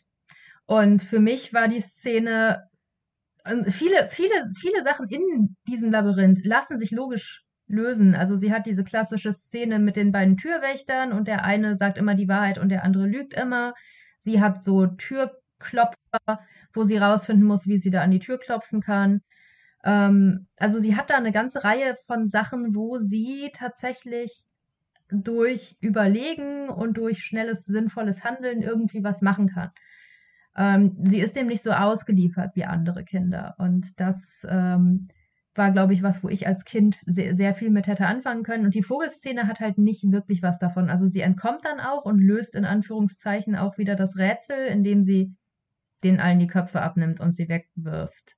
Aber die Tatsache, dass sie den allen die Köpfe abnimmt und sie wegwirft, hätte mich als Kind fertig gemacht. Aber ja, ähm, ich mag die ganzen Episoden super gerne und ich finde es super süß und sie findet Freunde und sie kämpft sich dann so dadurch. Aber äh, reden wir doch über den ähm, Elefanten in der Hose im, im Raum, im Raum. Das ist jetzt, ich frage mich, wenn das überhaupt heute noch Leute mithören, die, die weder den Film mitgemacht noch den Film gesehen haben, die sich jetzt die ganze Zeit fragen, was, wovon sprecht ihr? Ich glaube, ihr müsst einfach mal eine Bildersuche machen von David Bowie in Die Reise ins Labyrinth, ihr wisst, wovon wir reden. David Bowie, und ich, ich habe es nachgelesen, das ist auch der Grund, warum er nicht so gerne mit dem Film später geredet hat. Fragen kann man ihn ja leider nicht mehr. David Bowie trägt eine sehr enge Hose. Ja, ich verlese den Tweet von Rabenananas. Als ich den Film als Kind gesehen habe, hatte ich furchtbare Angst. Jetzt amüsiere ich mich sehr und hege sexuelle Gefühle für den Koboldkönig. Ähm, das, das, das, das hängt nicht nur am tollen Make-up. Auch, ich, äh, ich liebe David Bowies Augen-Make-up in in dem Film. Äh, keine Frage. Aber das ist, das ist alles nicht so richtig der Punkt. Der Punkt und das, woran sich halt alle immer erinnern, ist, dass er diese super enge, ich glaube, eher Strumpfhose trägt. Also es ist halt auch wirklich einfach anschmiegsamer Stoff und nicht einfach eine enge Jeans oder was Vergleichbares. Ähm, und es ist fast ein bisschen gemein, dass das der Film wäre auch so gut. So, da, man würde sich an den Film auch so erinnern. Jawohl. Aber ähm, nicht, dass uns hier vorgeworfen wird, wir würden das halt so da rein interpretieren. Es waren halt 80er, was tut man in 80ern für Hosen? Ähm, äh, das ist jetzt kein, kein Tweet aus der, aus der ähm, unserer Filmgruppe da, aber passend davor habe ich das vom Muppet History Account, ähm, ein Screenshot aus der Doku oder einer Doku über diesen Film. Ein Quote von, ich weiß nicht, wer Brian Froud ist, vermutlich jemand, der mit dem Film zu tun hatte.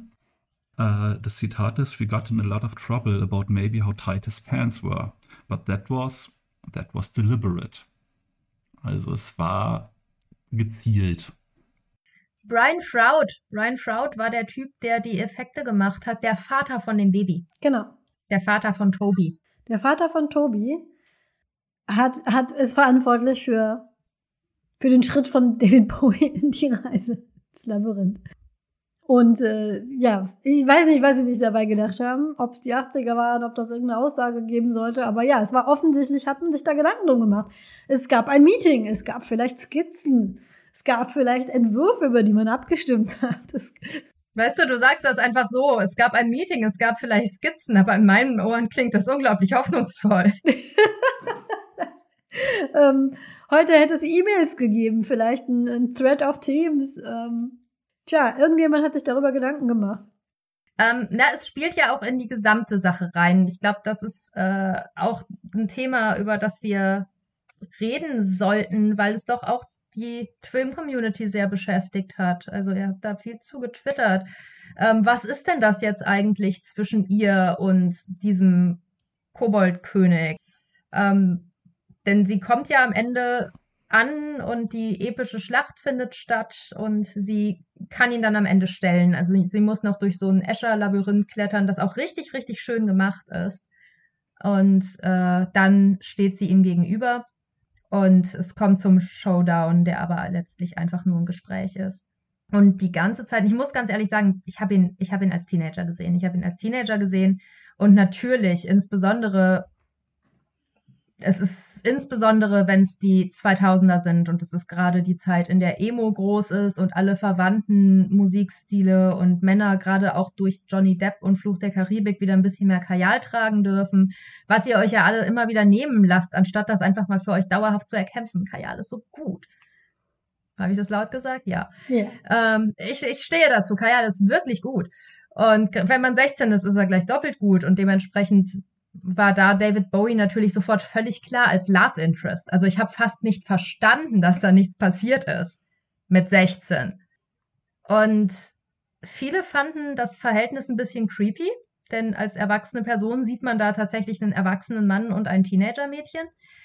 Aber ich glaube, das ist auch so ein bisschen die Stärke des Films. Also er stellt ja in gewisser Weise eine Versuchung dar. Es gibt eine obligatorische Ballszene, es gibt eine obligatorische Sie beißt in die verbotene Frucht und dadurch kommt sie überhaupt erst auf den Ball mit ihnen Szene. Ähm, aber sie widersteht dem alles. Also sie, sie nimmt das nicht an und sie durchschaut auch seinen Act gewissermaßen.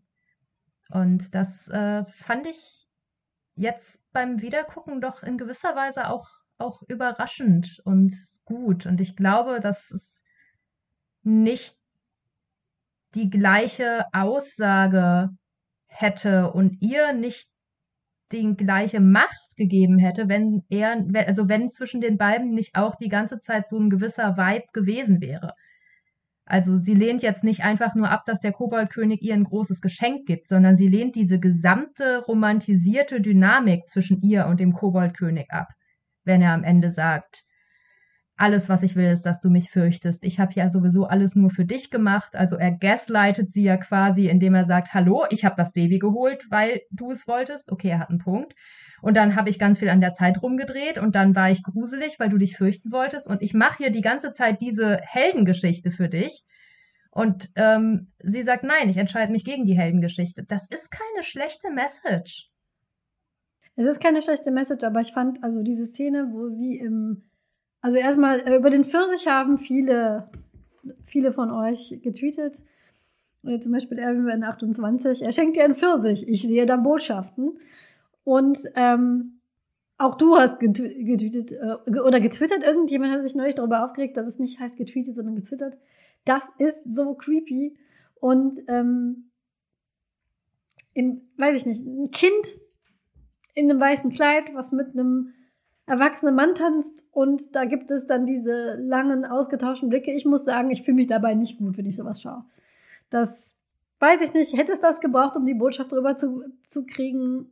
Muss das sein? Muss vor allem, ja, man kann dann sagen, es ist positiv, dass sie das ablehnt und diese Entscheidung trifft, aber mein Gott, wie vernünftig muss ein Teenager-Mädchen dann auf einmal sein? Es ist doch die, also ich, ich sehe das dann so, es ist eigentlich die Aufgabe vom, ähm, vom Erwachsenen vernünftig zu sein und, und das gar nicht erst zu machen. und ich finde es schon problematisch, so, so ein, eine junge Figur in so eine, in, in so eine Position zu bringen in dem Film. Das sind ja alles bewusste Entscheidungen, die irgendjemand getroffen hat und dieser Film ist nun mal gemacht worden von vielen Männern.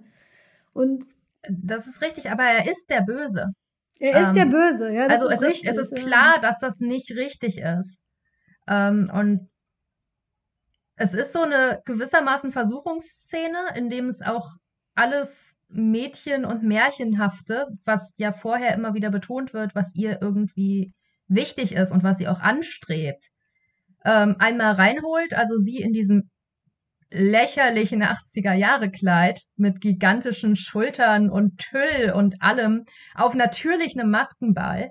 Ähm, und sie starren sich, also er starrt ihr da die ganze Zeit hinterher und so ähm, und ich weiß nicht, ich finde schon, dass es genau die, also es hätte auf keinen Fall mehr sein dürfen. Nee. So. Und es ist völlig klar, dass er nicht okay ist und dass er creepy ist. Und es wäre eine Katastrophe gewesen, wenn der Film das am Ende in irgendeiner Form ähm, belohnt hätte oder eben signalisiert hätte, ja, okay, da, hier gibt es zwei Seiten oder so. Aber das ist halt alles nicht der Fall. Am Ende steht sie da ähm, und er macht ihr all diese Vorwürfe und sagt, hier, äh, du hast es gewollt. Und sie sagt, nö, habe ich überhaupt nicht. Und du kannst mich mal. Und ja, vielleicht habe ich gesagt, dass du das Baby wegnehmen sollst. Jetzt will ich es wieder haben. Tschüss. Und äh, doch, ich find's, ich find's gut. Und das ist nichts, was du machen kannst ohne den Versuchungsmoment. Also es hätte weniger Bedeutung gehabt, dass sie ihn ablehnt, wenn du nicht diese ganzen starken Effekte drin hättest. Äh, Legende ist ähnlich, muss ich äh, dazu sagen. Also Legende funktioniert ähnlich. Es kann halt, äh, also so ein bisschen würde ich Angela zustimmen, es kann halt das, ähm, die sonstigen ähm, Abgrenzungsprozesse so ein bisschen überschatten, finde ich, weil eben es nicht nur um die Ablehnung dessen geht, sondern das, was ich am Anfang auch erwähnte, für mich ist es eine starke Auseinandersetzung damit, wie sie als Teenager ihre Kindheit auch hinter sich lässt und anfängt, äh, man hochgestochen könnten wir sagen, so ein bisschen so ein Über-Ich entwickelt. Ähm, also sie läuft zwar von Anfang an, ja, sie wünscht sich das Kind weg, erstmal total, nee, alles ist doof, soll weg. Dann ist das Kind weg. Sofort läuft sie ja hinterher. Da braucht sie ja keinen Arc oder so. Aber das macht sie dann, würde ich ja vermuten, weil sie weiß, es ist jetzt richtig, das zu machen. Ähm, stellt das aber nicht wirklich in Frage. Erst in der letzten Szene wo sie dann mit dem Koboldkönig redet, zeigt sie, dass sie irgendwie weitergekommen ist, indem sie den Satz vollenden kann, den sie ganz am Anfang des Films nicht vollenden kann und nun irgendwie reflektiert darüber nachdenken kann, was will sie eigentlich in ihrem Leben? Will sie das Spielzeug weiter behalten, ja oder nein? Ähm, auf jeden Fall grenzt sie sich davon so ein bisschen vorher ab, ist der Versuchung widerstanden, als da eben diese Figur mit allem Schrott der Welt auf dem Rücken bei ihr war und die damit überladen hat und damit auch nochmal abhalten wollte, weiterzugehen. Äh, dem konnte sie widersprechen, aber sie kann am Ende nach Hause und kann den Figuren alle sagen, ab und an brauche ich euch und äh, dann seid doch bitte da und schafft es sinnvoll weiter einzuordnen. Und das ist die Form des Erwachsenwerden, Erwachsenwerdens, die für mich eigentlich relevanter scheint insgesamt. Ähm, die romantische Ebene kommt halt mit rein, weil es auch irgendwie ein Aspekt ist, aber gerade da es so überbordend in der Popkultur ist, kann dadurch vielleicht manches so ein bisschen überschattet werden, was mehr drin ist noch. Man muss halt vielleicht dazu einmal erklären, ähm, am Anfang und am Ende ist sie halt in ihrem Zimmer und dieses Zimmer ist voller Spielzeug. Und am Ende des Films merkt man, und wenn man den Film nochmal guckt, merkt man es natürlich noch stärker, dass alle Figuren, die sie im Labyrinth trifft, ähm, verschiedene Spielzeuge sind, die sie hat. Also sie hat der selbst das Ballkleid ist irgendwo zu sehen. Also alles, was in dem Labyrinth passiert ist, an verschiedenen Stellen, entweder in Büchern oder auf Bildern oder als kleines Spielzeug oder als Puppe und so weiter schon da. Inklusive David Bowie, der im Hintergrund ähm, auf einem Foto zu sehen ist, in einem Zeitungsausschnitt, neben vermutlich ihrer Mutter. Also im in Anführungszeichen realen Leben ist der Koboldkönig ähm, der neue Partner ihrer Mutter. Ähm, das verschärft natürlich irgendwie einerseits nochmal diesen, diesen sehr, sehr unangenehmen Vibe. Ähm, aber es erklärt auch viel an dem Film, wenn man den Film dann unbedingt richtig auflösen möchte, weil es eben, deswegen habe ich, oder deswegen haben wir ja mehrfach hier gesagt, es geht irgendwie um das Loslassen von bestimmten Sachen im Zusammenhang mit Kindheit und das Loslassen von Spielzeug. Sie räumt das Spielzeug auch am Ende weg ähm, und kann dann aber mit ihrer Fantasie die Figuren trotzdem noch wieder zu sich zurückholen. Also sie braucht das Spielzeug jetzt nicht mehr dafür. Ähm, das meinte ich mit Ablösung von diesem Materialismus. Ähm, weil ich mich immer sehr outgecallt fühle, ehrlich gesagt, von diesen Sammlerfiguren, die diese gigantische Menge an, an Sachen auf dem Rücken mit sich rumschleppen. Aber ja, dementsprechend äh, ich weiß nicht, ich finde schon, dass es ganz gut passt, weil eben die Romanze schon obligatorischer Teil von dieser Art des Märchenspiels ist. Ähm, und in gewisser Weise würde das verrückt, also ich glaube, es würde heute noch besser funktionieren quasi. Es ist fast schon zu früh. Denn wir haben mehr jetzt ein Jahrzehnt Supernatural Lover, Problematic Lover und so weiter Teenager-Medien gehabt, wo es immer darum ging, ähm, dass irgendein älterer Typ, ähm, der jung aussieht, ähm, gruselig guckt und sich eigentlich nicht okay verhält, aber dann halt extrem romantisiert wird. Und dieses Romantisieren ist, glaube ich, wirklich Teil von vielen dieser Geschichten. Und gehört irgendwie dazu. Und das abzulehnen ist, äh, ich finde es relativ bold. Und mir fällt ehrlich gesagt kein anderes Kindermedium ein, das es genauso macht. Also es gibt Disney-Filme, die das jetzt neuerdings versuchen. Aber da ist von vornherein schon keine besonders starke Spannung da quasi. Also die Spannung, die eigentlich problematisch ist, abzulehnen. Äh, das trauen sich solche Filme dann nicht, weil sie dafür die problematische Spannung aufbauen müssen. Ja, tatsächlich, wenn ich mich jetzt korrekt erinnere, ist Legende ein bisschen ähnlich. Da versucht ja auch der große böse Tim Curry die äh, unschuldige Prinzessin auf die Seite des Bösen zu ziehen. Da gibt es ja auch dann, da gibt es keine Tanzszene, da gibt es diese Dinner-Szene, wo sie dann bei ihm ist und ähm, zum Schein so ein bisschen darauf eingeht und um es dann dann doch abzulehnen. Ja, da mag die Spannung nicht ganz so aufgebaut sein, weil sie ihn relativ spät erst trifft, aber und woran ich denken musste direkt ist die ähm, die Szene in Aladdin. Äh, Jafar versucht sich an Jasmin ranzu. Äh, ja, da ist die, da ist es offensichtlich immer sehr einseitig. Sie findet ihn abstoßend eklig. Wird er nicht auch von Tim Curry? Ist das nicht seine Stimme? Oder bin ich da ganz auf dem falschen Trip? Müsste ich mal nachschauen. Der Glöckner von Notre Dame hat das auch. Also, das ist, das ist aber. Ich würde sagen, dass das hier ein Sonderfall ist, denn Tim Curry in Legende ist nicht hot. Ja. Also außer du stehst auf sehr, sehr weirde Sachen und so. Aber wenn ich mich richtig an ihn erinnere, hat er diese riesigen Hörner, es ist auch ewig her und es ist sehr, sehr viel Gesichtskram, Make-up und so weiter. Ja. Und ähm, weder Jafar noch dann Richter Frollo in der Glöckner von Notre Dame sind, ähm, sind in irgendeiner Form eine Wunschvorstellung für ein Teenager-Mädchen. Und ich sehe, wie der glitzernde Koboldkönig, so wie er halt da in dem Fenster auftaucht und sich in Eulen verwandelt und was weiß ich was. Ich sehe total, dass der halt einen Appeal hat. Und es macht einen Unterschied, ob du einfach nur den creepy Old Dude ablehnst oder den magischen Koboldkönig, der auch eine gewisse Attraktivität hat. Ja, ich finde es halt immer noch so problematisch, dass es überhaupt so dass, dass eine erwachsene Figur eine Attraktivität für ein junges Mädchen darstellen soll. Ist, finde ich, brauch, braucht es das? Muss man das? Muss man das so zeigen? Ich weiß es nicht, weil wenn man das mal, also ich, ich drehe es dann immer um und denke, gibt es sowas auch in umgedreht? Und wenn es das nicht in umgedreht gibt, dann meine ich, warum muss es das für junge Mädchen geben? Weil ich kann mich an, ja, an so gesehen jetzt kein Fantasy-Film oder so erinnern, wo das umgedreht so wäre. Also eine ältere, als, als, als attraktiv dargestellte Frau macht sich an den jungen Helden ran und es ist im Prinzip seine Aufgabe, sie dann abzulehnen. Das ganze, das ganze Trope der Sukubus ist genau das, oder nicht?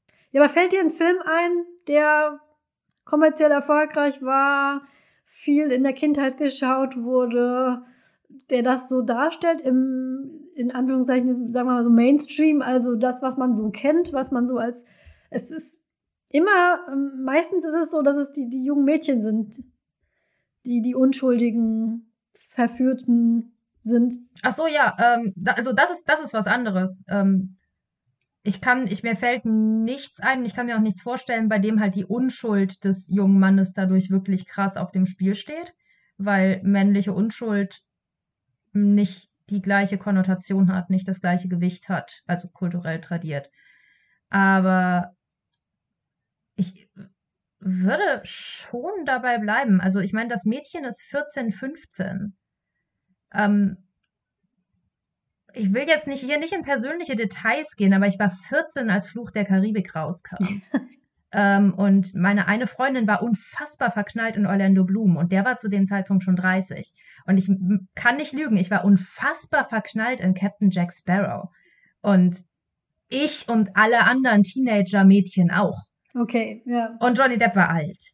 Ja. Also, es ist nicht so, dass es, dass es das nicht gibt. Das Problem in diesen Konstellationen ist ja, dass das nichts ist, was in irgendeiner Form den Mann interessieren sollte. Ja. Also Teenager-Mädchen werden immer Crushes haben auf erwachsene Männer und Teenager-Jungen werden auch immer Crushes haben auf erwachsene Frauen. Und es hat halt die Erwachsenen nicht zu interessieren. David Bowie ist hier ein Villain, weil er mit diesen Teenager-Mädchen interagiert. Ähm, und sich auf diese Teenager-Ebene einlässt. Mhm. Also er taucht in ihrer Fantasie, das ganz lässt sich ja auch lesen, einfach nur als durchgehend ihre Fantasie, etwas, was sie spielt. Er taucht in dieser Fantasie auf und bietet an, mit der Fantasie zu interagieren. Das ist es, was ihn böse macht. Und am Ende geht sie dann aber auf das Angebot doch nicht ein. Und wie gesagt, also du, du sagst, dir fällt kein anderer Film ein, in dem das Gleiche passiert mit ver, äh, vertauschten Geschlechterrollen. Mir fällt kein anderer Film ein, in dem tatsächlich das Gleiche passiert überhaupt. Also, dass es eine tatsächliche Versuchung gibt. Denn, ew, es tut mir leid, Jafar ist nicht. Jafar ist kein Koboldkönig. Es ist nicht schwer für Prinzessin Jasmin zu sagen, What the hell? Geh, bitte, weg, weit. Du bist eklig. Weil er nun mal tatsächlich eklig ist. Also als Beispiel würde ich dann schon, also der Tanz der Vampire hat eben genau das. Ähm, sie lehnt es halt nicht ab, sie wird ja gerettet, wenn auch zu spät irgendwie. Ähm, aber also ich dementsprechend wahrscheinlich auch in anderen ähm, Vampir-Stories schon sehe ich das als durchgängiges Konzept. Dra Dracula. Dracula, ähm, auch die Verfilmung. N. Mhm, aber sie, sie, sie lehnen Dracula nicht ab. Das stimmt, ja. Also für einen Film insbesondere, der das, glaube ich, gar nicht so sehr zum Ziel hatte, finde ich halt in dieser Hinsicht, sie hat eine erstaunliche Agency. Das ist richtig, das stimmt. Also sie ist dem nicht unterworfen und es ist ihre Geschichte. Ich kann mir vorstellen, dass das eventuell auch der Grund war, aus dem mich das überhaupt als Teenager-Mädchen immer noch so angesprochen hat. Ich meine, wir haben oft darüber gesprochen, Angela, dass wir Frauenfiguren gesucht haben als Kinder und Teenager auch immer noch, die irgendwie was machen. Und es ist sehr, sehr stark ihre Geschichte. Und sie macht alles da drin letztlich. Das ist richtig. Ich als Erwachsene fand, fand sie, wie gesagt, am Anfang eher nervig, aber so als aus Teenager-Perspektive muss ich sagen, sie, sie agiert schon sehr stark. Ja, also sie ist nicht das, der hilflose äh, Spielball. Das muss ich auch sagen, ist in ähm, die fantastische Reise sehr ähnlich. Den mocht, ich fand ihn ja creepy auch, aber ich mochte ihn auch immer sehr gerne. Und wenn ich jetzt mal überlege, warum ist das so, ist es, dass tatsächlich Dorothy ist ungefragt, also unzweifelhaft die Hauptperson, die mit ihren Entscheidungen die Geschichte beeinflusst und ähm, von Anfang bis zum, bis zum Ende. Und ähm, die Art Filme mochte ich immer sehr gerne, auch wenn ich natürlich nicht so tief reingeschaut habe, warum das denn so ist. Und ich glaube, das ist auch, was mich an, an, an den Film so erinnert, warum ich den Vergleich so oft ziehe. Weil auch da eine, äh, ein, ein Mädchen, was in einer doch sehr fremden und verwirrenden Umgebung ist, ähm, das in die Hand nimmt. Viele vergleichen das ja auch mit Alice im Wunderland. Und da ist es tatsächlich ja auch sehr ähnlich. Alice ist ja auch, ähm, agiert ja auch sehr stark. Und ähm, ja, du hast, in dem Sinne hast du recht. Ich fühle mich einfach nicht, ich muss einfach sagen, ich fühle mich einfach nicht gut, wenn ich so eine Tanzszene habe mit einem sehr jungen Mädchen in einem weißen Kleid und einem offensichtlich viel zu alten Mann. Ähm, da gehen bei mir meine Mutter Beschützer Molly Weasley Instinkte los und ich möchte dem eine Bratpfanne über den Kopf hauen. Ich glaube, aber wenn man das so betrachtet, ist es ja doch äh, eine gute Botschaft, so, ne? Die man Teenager, Mädchen mitgibt. Egal mit was für einer engen Hose der da auftaucht und mit wie viel Glitzer-Make-up, du musst da nicht drauf eingehen. Du darfst deine eigenen Entscheidungen treffen.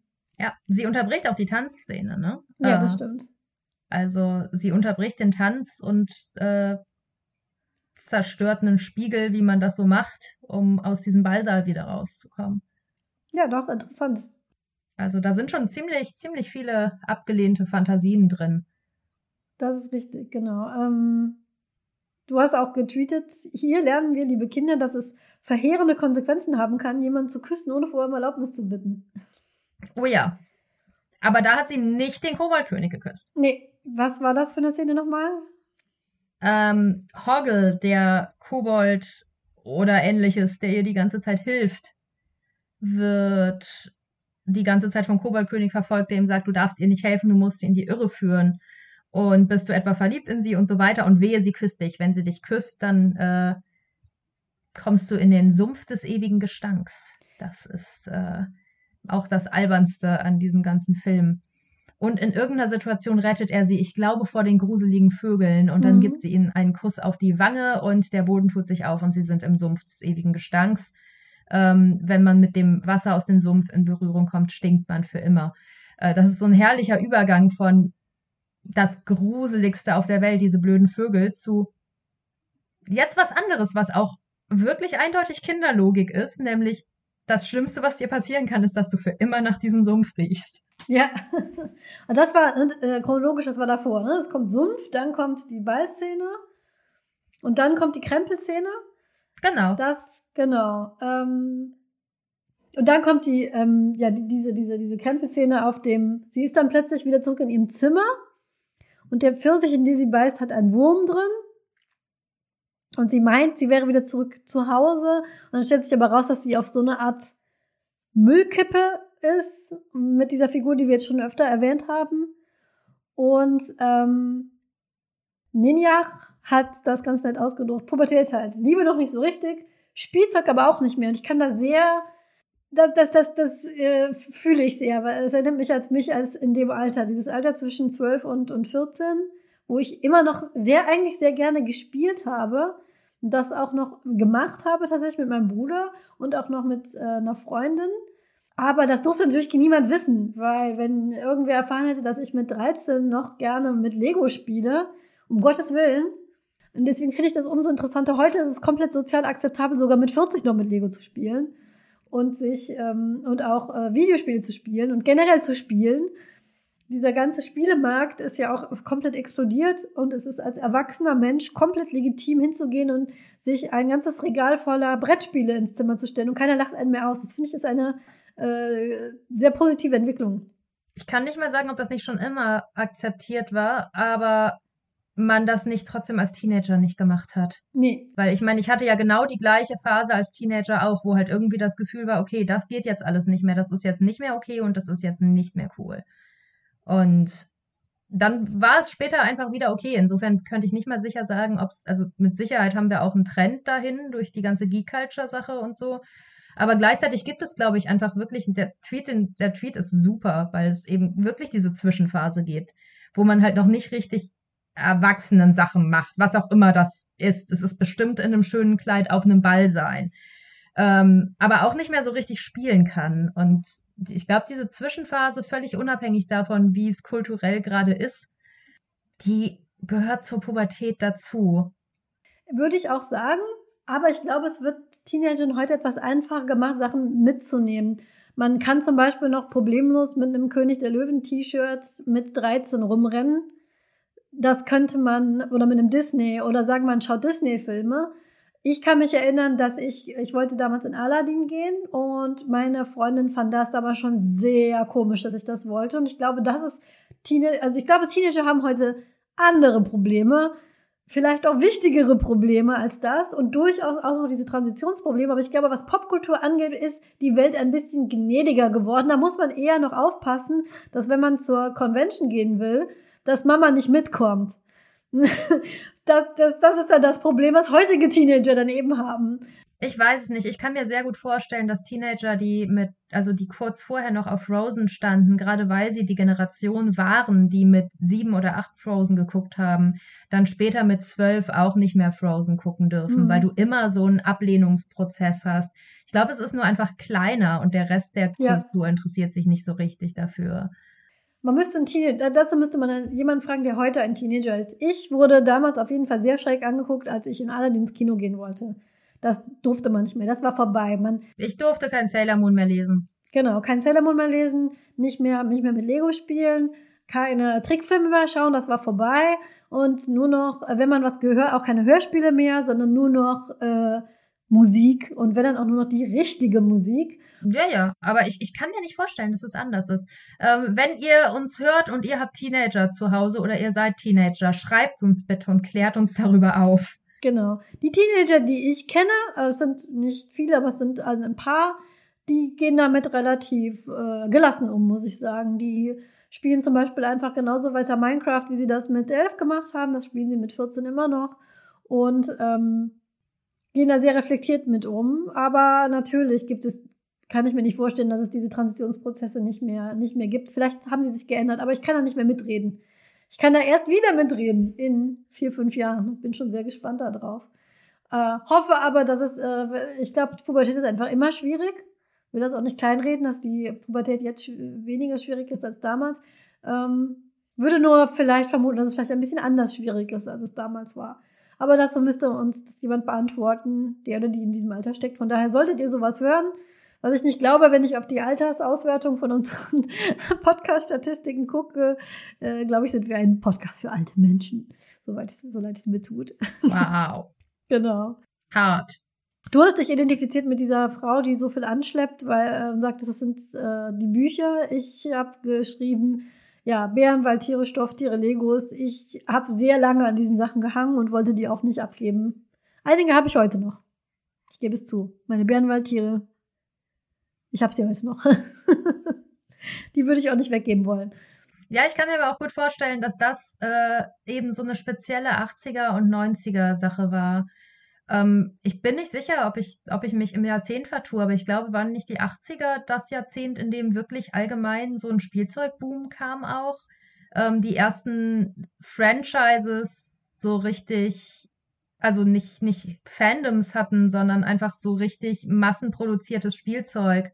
Ähm, und spätestens in den 90ern ging es ja dann auch dazu über, dass es Serien gab zu dem Spielzeug und dann wieder zusätzliches Spielzeug zu den Serien und es halt insgesamt zumindest in, in, in den USA so ein, also so eine Art Spielzeugboom gab. Ähm, ich kann mir gut vorstellen, dass es in gewisser Weise auch damit schon einhergeht. Also, dass die, die Teenager-Generation in den 80ern halt die erste Generation war, die so eine gigantische Menge an Auswahl hatte und an Kram. Und äh, also kann es in den, in den 70ern nicht einschätzen, in den 60ern wird es noch nicht so gewesen sein. Und glaube schon, dass man das mit den 80ern sehr stark assoziiert. Und insofern wäre der Film dann schon eine Reaktion darauf. Das könnte gut sein, ja. Dann äh, geht es weiter. Und äh, aus den Tweets, die jetzt kommen, glaube ich, kommt eine deiner anderen Lieblingsfiguren, nämlich dieses wuschelige große Monster. Wie heißt das? Lubo. Lubo ist äh, Leute, Leute haben es wirklich mit Chewbacca. Manche sagen der Gryffalo. Das ist ähm, mhm. für das ist das ist tatsächlich äh, generationsbedingt jetzt eher so mein Beritt. Das sind ähm, der Gryffalo ist ein sehr sehr beliebtes Buch bei kleinen Kindern. Da geht es um ein großes haariges Monster. Und das wird immer wieder gerne und immer wieder und immer wieder vorgelesen. Ähm, viele kennen und leiden unterm Gryffalo. Deswegen sind die Eltern-Tweets dann auch sowas, wo ist die Maus? Ähm, das verstehen dann Leute nicht, die keine Kinder im Grundschul- oder im, im Kindergartenalter haben. Das ist so ein, so ein, so ein jetziger 2000er, 2020er Ding, der Gryffalo. Ähm, warum mochtest du den, äh, ich wollte schon sagen, den Gryffalo, warum mochtest du Ludo so gerne? Ich mag die Artfigur. Ich mag die, diese Art große, langsame, ähm, ich weiß nicht, ob es da einen Namen für gibt, ähm, für die Artfigur. Diese, diese große, langsame, freundliche, die, nicht viel sagen kann und wenn, dann sagt sie einfach nur ähm, Lobo, Freund oder was auch immer. Ein bisschen das Äqu Äquivalent zu Groot aus Guardians of the Galaxy. Und ähm, das ist eine Art Figur, die ich mag. Und ich mag genau diese Inkarnation der Figur, weil sie groß ist und äh, flauschig und halt aussieht wie, wie einer von den wilden Kerlen, aus wie die, wo die wilden Kerle wohnen. Das ist auch ein Buch, das sie am Anfang bei sich im, äh, im Regal stehen hat in ihrem Kinderzimmer.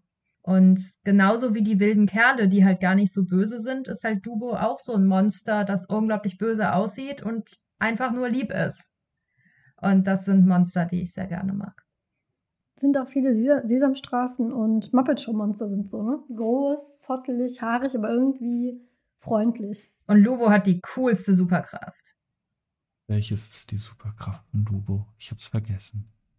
Er kann mit Steinen reden. Steine sind seine Freunde. Und wenn er brüllt, kommen die Steine an. Das rettet sie dreimal im Film. Ich kann mich an kein einziges Mal davon erinnern. Es passiert das erste Mal, wenn sie ihn rettet. Ah. Ähm, er wird von irgendwelchen Monstern, Rittern, Koboldrittern. Es, sind, es ist kompliziert. Die Verhältnisse in diesem Labyrinth sind kompliziert, okay?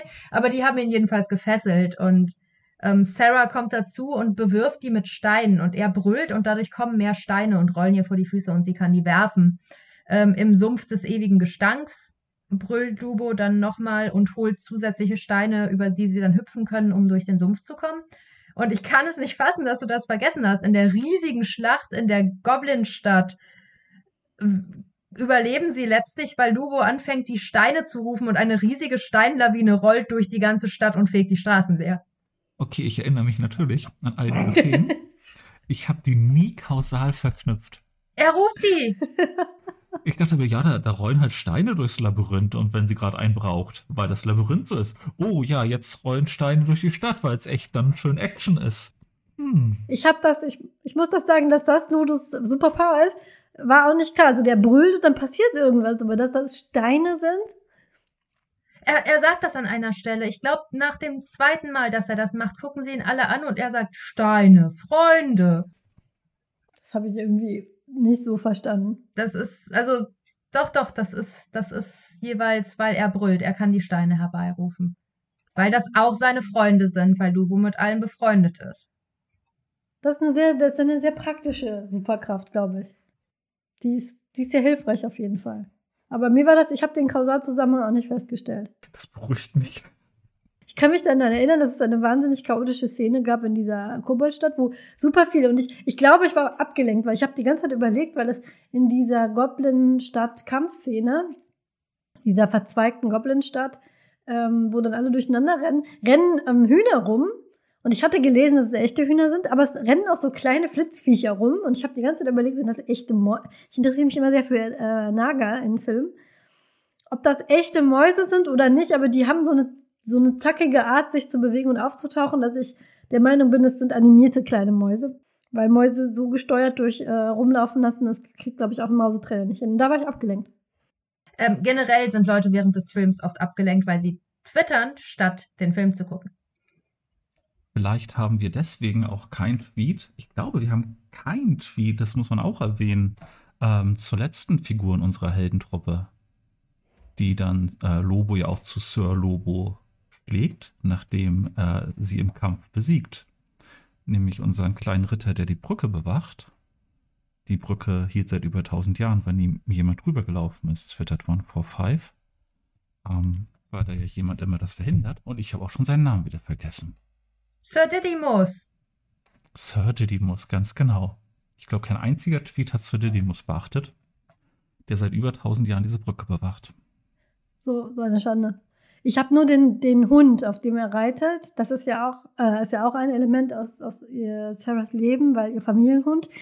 Weil mir mal aufgefallen ist, dass ähm, Bobtails so ein Ding anscheinend waren. Ich weiß nicht, Hunde-Community, äh, bitte korrigiert mich, wenn das. Ich weiß, dass es Trendtiere gibt. Das weiß ich, weil ich äh, in der Tierrettung aktiv war und an so am Rande noch bin, sprich, ich, wenn ich Tiere bei mir aufnehme, dann sind das immer Tiere, die es nicht gut hatten und äh, es dann hoffentlich besser haben. Und da weiß ich, es gibt Haustiertrends. Also es gibt Zuchttrends, äh, die Ohren gehen mal runter, die gehen mal hoch. Ähm, und anscheinend, weil irgendwie der, der Bobtail, ist für mich so ein Hund, der gehört total für mich zu meiner Kindheit aus den 80er, 90ern. Unsere Nachbarn hatten den, der kam andauernd in irgendwelchen Werbespots, kam der vor. Ganz viele Filmhunde, an die ich mich erinnere, waren Bobtails. Also anscheinend war das irgendwie so ein Ding. Bobtails in den 80er, 90ern. Hier Hunde, Hunde-Community, falls ich da falsch liege, bitte korrigiert mich. Aber auch da kommt ein Bobtail drin vor. Zwischendurch wird er durch einen äh, Puppen-Bobtail ersetzt. Das sieht man aber leider sehr stark. Aber gut für den Hund für den Hund ist es super und die Hansen äh, Muppets Puppets sind äh, sind großartig. Das ist gar nicht, aber man sieht es halt jetzt nach so langer Zeit sieht man es halt, wenn es dann nicht der richtige Hund ist. Aber ähm, auf dem reitet dann Sir Didymos. Ambrosius. Der Hund heißt Ambrosius. Der Hund heißt Ambrosius und dieses Vieh heißt Sir Didymos. Genau, und er heißt Ambrosius ähm, ich glaube, weil sie da gerade aus diesem Sumpf rauskommen. Also die bewachen zusammen eine Brücke im Sumpf des ewigen Gestanks. Da ergibt es natürlich Sinn, dass der Hund so heißt. Und Sir Didymus ist sehr stolz auf seinen Geruchssinn, kann aber tatsächlich überhaupt nichts riechen und fragt in diesem Sumpf die ganze Zeit, nee, was ist denn? Also was stört euch denn? Also ich rieche nichts. 2021 denkt man dann immer noch direkt, du kannst nichts riechen, lass dich mal testen. Das sind so Sätze, die einfach anders treffen 2021, wenn eine Figur sagt, ich kann nichts mehr riechen. Aber ähm, der hat mich ein bisschen erinnert an diesen Onkel aus den Fraggles, so vom Aussehen. Es gibt ja bei den Fraggles, äh, die Fraggles ist auch eine Serie von, von Jim Henson, das sind so Viecher, die in so einer Höhle leben. Und einer ist aber immer auf Reisen. Und der reist in der Men also das sind so kleine Viecher und die den Menschen normalerweise nicht unter die Augen treten, aber einer von denen reist immer rum und schickt Postkarten und der sieht so ein bisschen aus wie er. An den hat er mich erinnert. Auch so vom Charakter her ein bisschen. Vielleicht ist das derselbe Prototyp gewesen. Müsste, müsste man mal nachsehen. Genau, dann kommt diese Goblin-Schlacht. Und ähm, jetzt musst du mich retten, Heike. Was kommt nach der Goblin-Schlacht? Nach der Goblin-Schlacht kommt das äh, Escher-Labyrinth. Also die Goblin-Schlacht, also es ist natürlich, es ist ja eine klassische ähm, Fantasy-Struktur. Sie muss sich dann eine Weile durchschlagen, dann kommt am Ende die große Schlacht und dann kommt der Showdown zwischen den beiden ProtagonistInnen. Und deswegen muss sie dann eben durch dieses Escher-Bild durchkraxeln und das Baby sitzt irgendwo und wirft die ganze Zeit mit diesem Ball um sich und mit dieser Glaskugel. Und das ist dann eigentlich auch schon das Ende natürlich nach der Schlacht. In diesem, also MC Escher ist, falls es Leute gibt, die, die nicht wissen, was MC Escher wäre, MC Escher ist ein Künstler, der Bilder gemalt hat, die eigentlich so nicht möglich sind. Das sind alles optische Täuschungen. Ich mochte den auch sehr, sehr gerne. Ich habe lustigerweise nie einen Druck von ihm besessen oder so, aber im Kunstunterricht, als wir ihn durchgenommen haben, fand ich den sehr beeindruckend. Vor allem, wenn man versucht, sowas nachzustellen, merkt man, wie, wie, wahnsinnig schwierig das ist. Und dieses Bild, was äh, Sarah in ihrem Zimmer hat, ist im Prinzip eine Treppe, die ähm, immer die Perspektive wechselt. Wenn man die verfolgt mit den Augen, geht es mal runter, mal hoch und man wird so leicht ein bisschen wirr im Kopf, wenn man das versucht zu verfolgen. Und äh, du hast was Schönes getötet, äh, Max. Aus meinen wenigen Erfahrungen mit den Kindern von Freunden wirkt das sehr realistisch. Die sind auch innerhalb von zwei Sekunden vom Planschbecken auf das Hausdach oder so, weil sie versucht, in diesem äh, physisch, physikalisch eigentlich unmöglichen Konstrukt dieses Baby ähm, zu erwischen. Und ja, ich kann das bestätigen. In dem Alter ist, die sitzen neben einem und man guckt zwei Sekunden weg und sie sind A, ganz woanders und B, machen irgendwas ganz Gefährliches. Also ich habe mich da sehr abgeholt gefühlt, Max. Ja, also aus den Erfahrungen entweder weil ja Freunde haben äh, zwei Kinder, eins ist drei Jahre alt und wenn man im Ikea ist mit denen oder die müssen gerade ein Haus äh, renovieren äh, und alles ist eine Baustelle und ein einziger Todesfall. Ich weiß nicht, wie ihr Eltern das aushaltet. ähm, irgendwie überleben sie ja, aber äh, es ist ja dahingehend einfach eine sehr, sehr gute Darstellung davon, glaube ich. Mein Bruder hat mir mal ein ähm, Computerspiel empfohlen auf der Switch und meinte, das ist, du magst doch so stressige Managementspiele, da muss man auf Kinder aufpassen. Und äh, stell dir das mal vor, ähm, du bist dann zum Beispiel mit dem draußen und dann krabbelt das weg und geht an den Grill und dann musst du rechtzeitig dahin und währenddessen krabbelt das andere irgendwo hin und greift an die Steckdose und das ist mega schwierig und ich so, das brauche ich mir nicht kaufen als Computerspiel, das ist das reale Leben.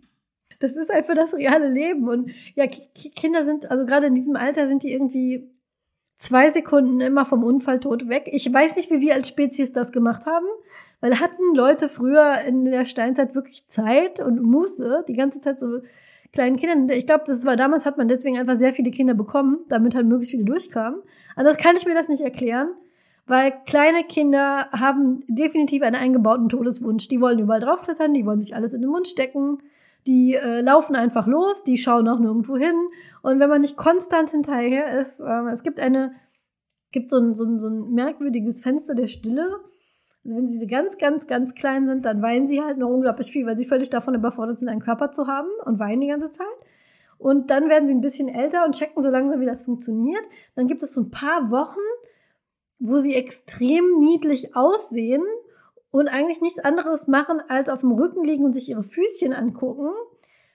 Klammer auf, es gibt auch Kinder, die dann durchbullen und sehr schwierig sind und die will ich auch nicht kleinreden. Ähm, diese Eltern schlafen dann noch weniger als andere Eltern, Klammer zu. Aber viele Kinder, also die Kinder, die ich hatte, ähm, das soll nicht heißen, dass die alle sind, ich hatte sehr großes Glück, die kugeln dann so ein bisschen auf ihrem Popo rum und äh, gurgeln so hin und sehen unglaublich niedlich aus und dann fangen sie an sich zu bewegen und dann ist, es, dann ist die Ruhe vorbei. Weil wenn sie sich das erste Mal umdrehen und anfangen loszurobben, ist mit der Ruhe zu Ende. Also dann fangen sie an an.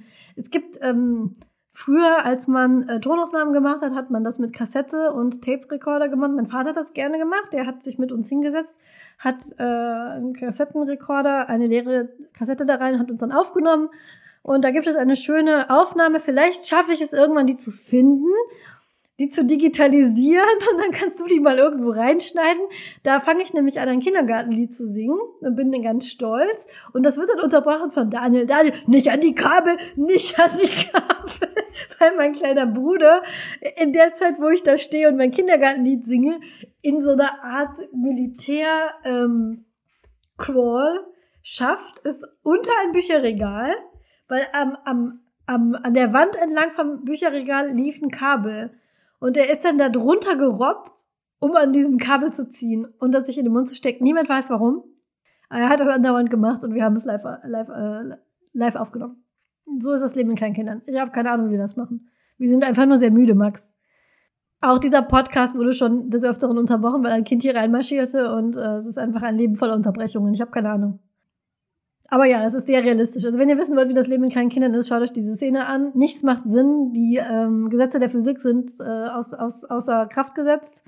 Nichts passt mehr zusammen. Du weißt nicht, wo du eigentlich bist. Und wenn dieser komische Typ mit der engen Hose ist, du bist sehr müde, willst einfach nur nach Hause. Und dieses kleine Kind ist einfach nicht aufzufinden. Also ja, das ist äh, Leben mit kleinen Kindern. Und du hast gesagt, äh, Heike, du hast getwittert, dass dich seitdem Inception, hat dich nicht beeindruckt. Ja, ich meine, ich bin allgemein ein bisschen underwhelmed von Inception und ähm, gebe das immer gerne zum Besten, dass ich den Film nicht besonders mag und nicht ansatzweise so deep finde, wie alle ihn scheinbar fanden. Es ist nicht wie Bewusstsein funktioniert, aber das ist alles nicht mein, mein entscheidendes Problem gewesen. Mein entscheidendes Problem war, dass ich ihn einfach optisch unglaublich langweilig fand. Sie kippen einmal diese Straße und sie haben einmal eine optische Täuschung drin und das war's. Und diese fünf Minuten mit dem Baby in dem MC Escher Gemälde, die Mitte der 80er entstanden sind, haben so viel mehr weirde Visuals. Also gebt mir doch bitte einfach ein paar wirklich merkwürdige Bilder, die mir zeigen, alle rationalen Sachen funktionieren hier nicht mehr. Und das hat für mich halt Inception überhaupt nicht gebracht. Und das fand ich sehr enttäuschend. Und im Vergleich dazu hat sich dieser ganze Labyrinth-Film so viel Mühe gegeben mit wirklich merkwürdigen Bildern, an die man sich auch ewig erinnert. Und dann ganz zum Schluss kommt halt die hervorragend funktionierende optische Täuschung nicht mit einer einzigen Treppe, weil Inception hat halt genau eine Szene, wo einmal so, ein, ähm, so eine Täuschung passiert und sie im Kreis laufen und dann plötzlich wieder auf derselben Stufe sind. Und es war so halbherzig und daneben die Babyszene, wo halt die Lösung natürlich am Ende auch wieder ist, dass man die Illusion nicht mitmachen darf. Das ist ja der ganze Punkt des Films. Ähm, sie schafft es nicht, egal wie sie hoch und runter kraxelt, zu dem Baby zu kommen, weil es immer schon wieder auf irgendeiner anderen Plattform sitzt oder auf einer anderen Stufe. Und plötzlich merkt sie, dass sie nicht mitmachen muss und springt einfach.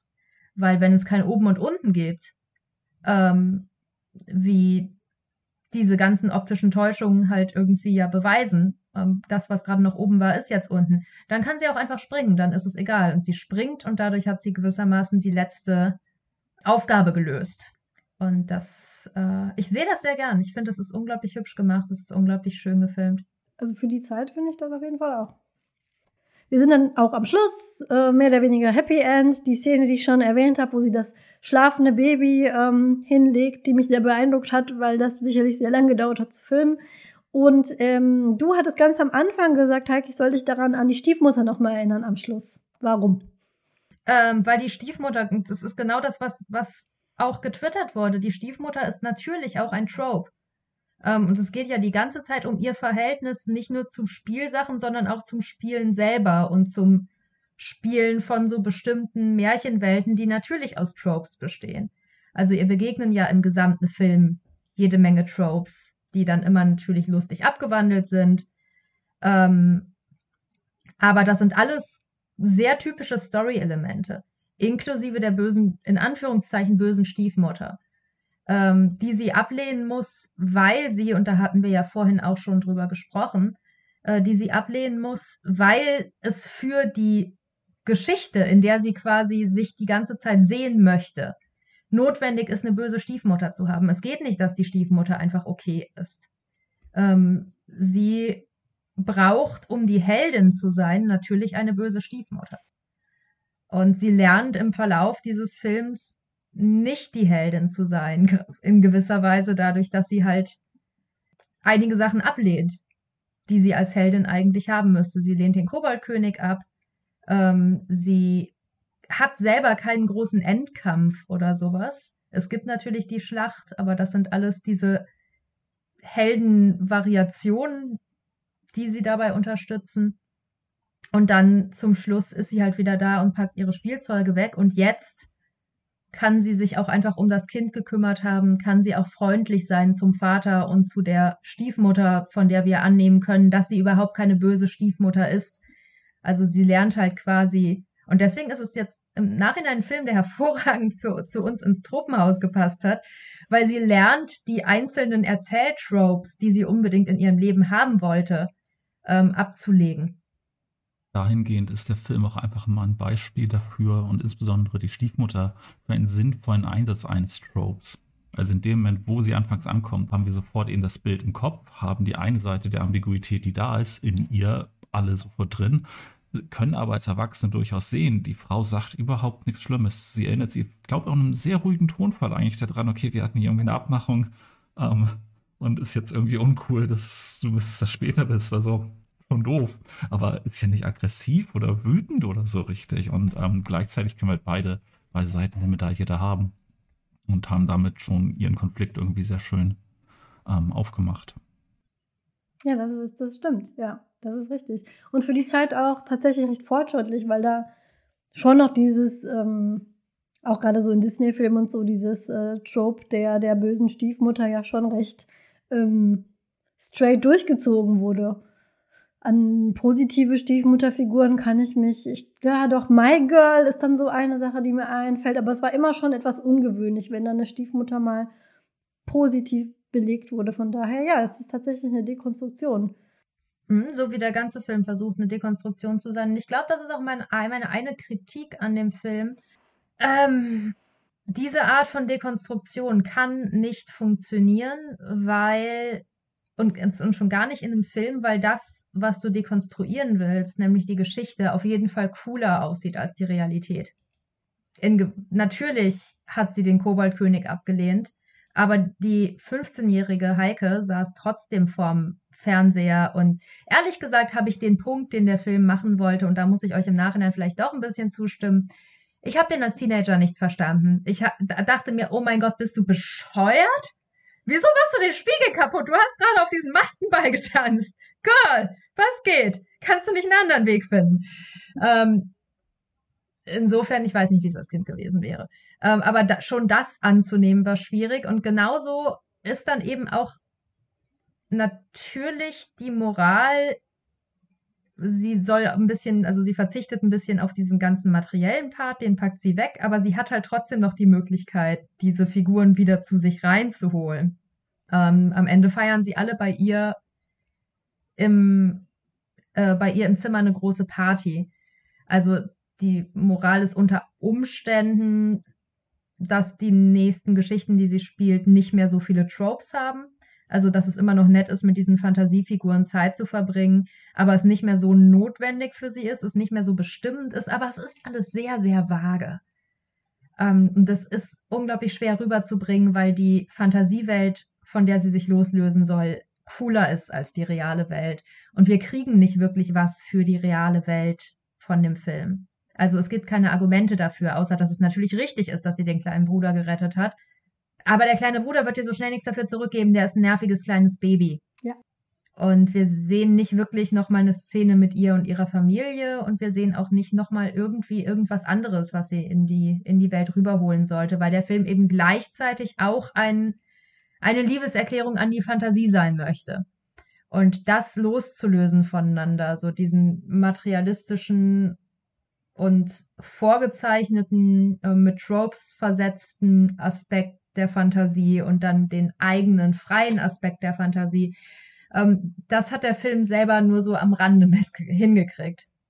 ich glaube, das ist, was mich im Kern dann auch so ein bisschen gestört hat. So die, ich kann total unterschreiben, dass die Botschaft eine gute ist und ähm, aber sie kommt halt nicht rüber. Es ist, es ist eine Jim Henson-Welt. Das, das ist natürlich ist das eine coole Welt. Die ist von Jim Henson gemacht, da möchte man sein. Das ist sehr schwierig, das so einem zu sagen, dass das ist das, was du ablehnen solltest, wenn es eine von Jim Henson gemachte Welt ist, in der David Bowie der König ist. Man kann natürlich dann ähm, anerkennen, dass sie es so erzählt haben, sprich, dass sie daraus äh, wächst und sagt, ich möchte das nicht. Aber eigentlich ja, es, er ist dann doch dieser verlockende Bad Guy, dem man hinterher durstet.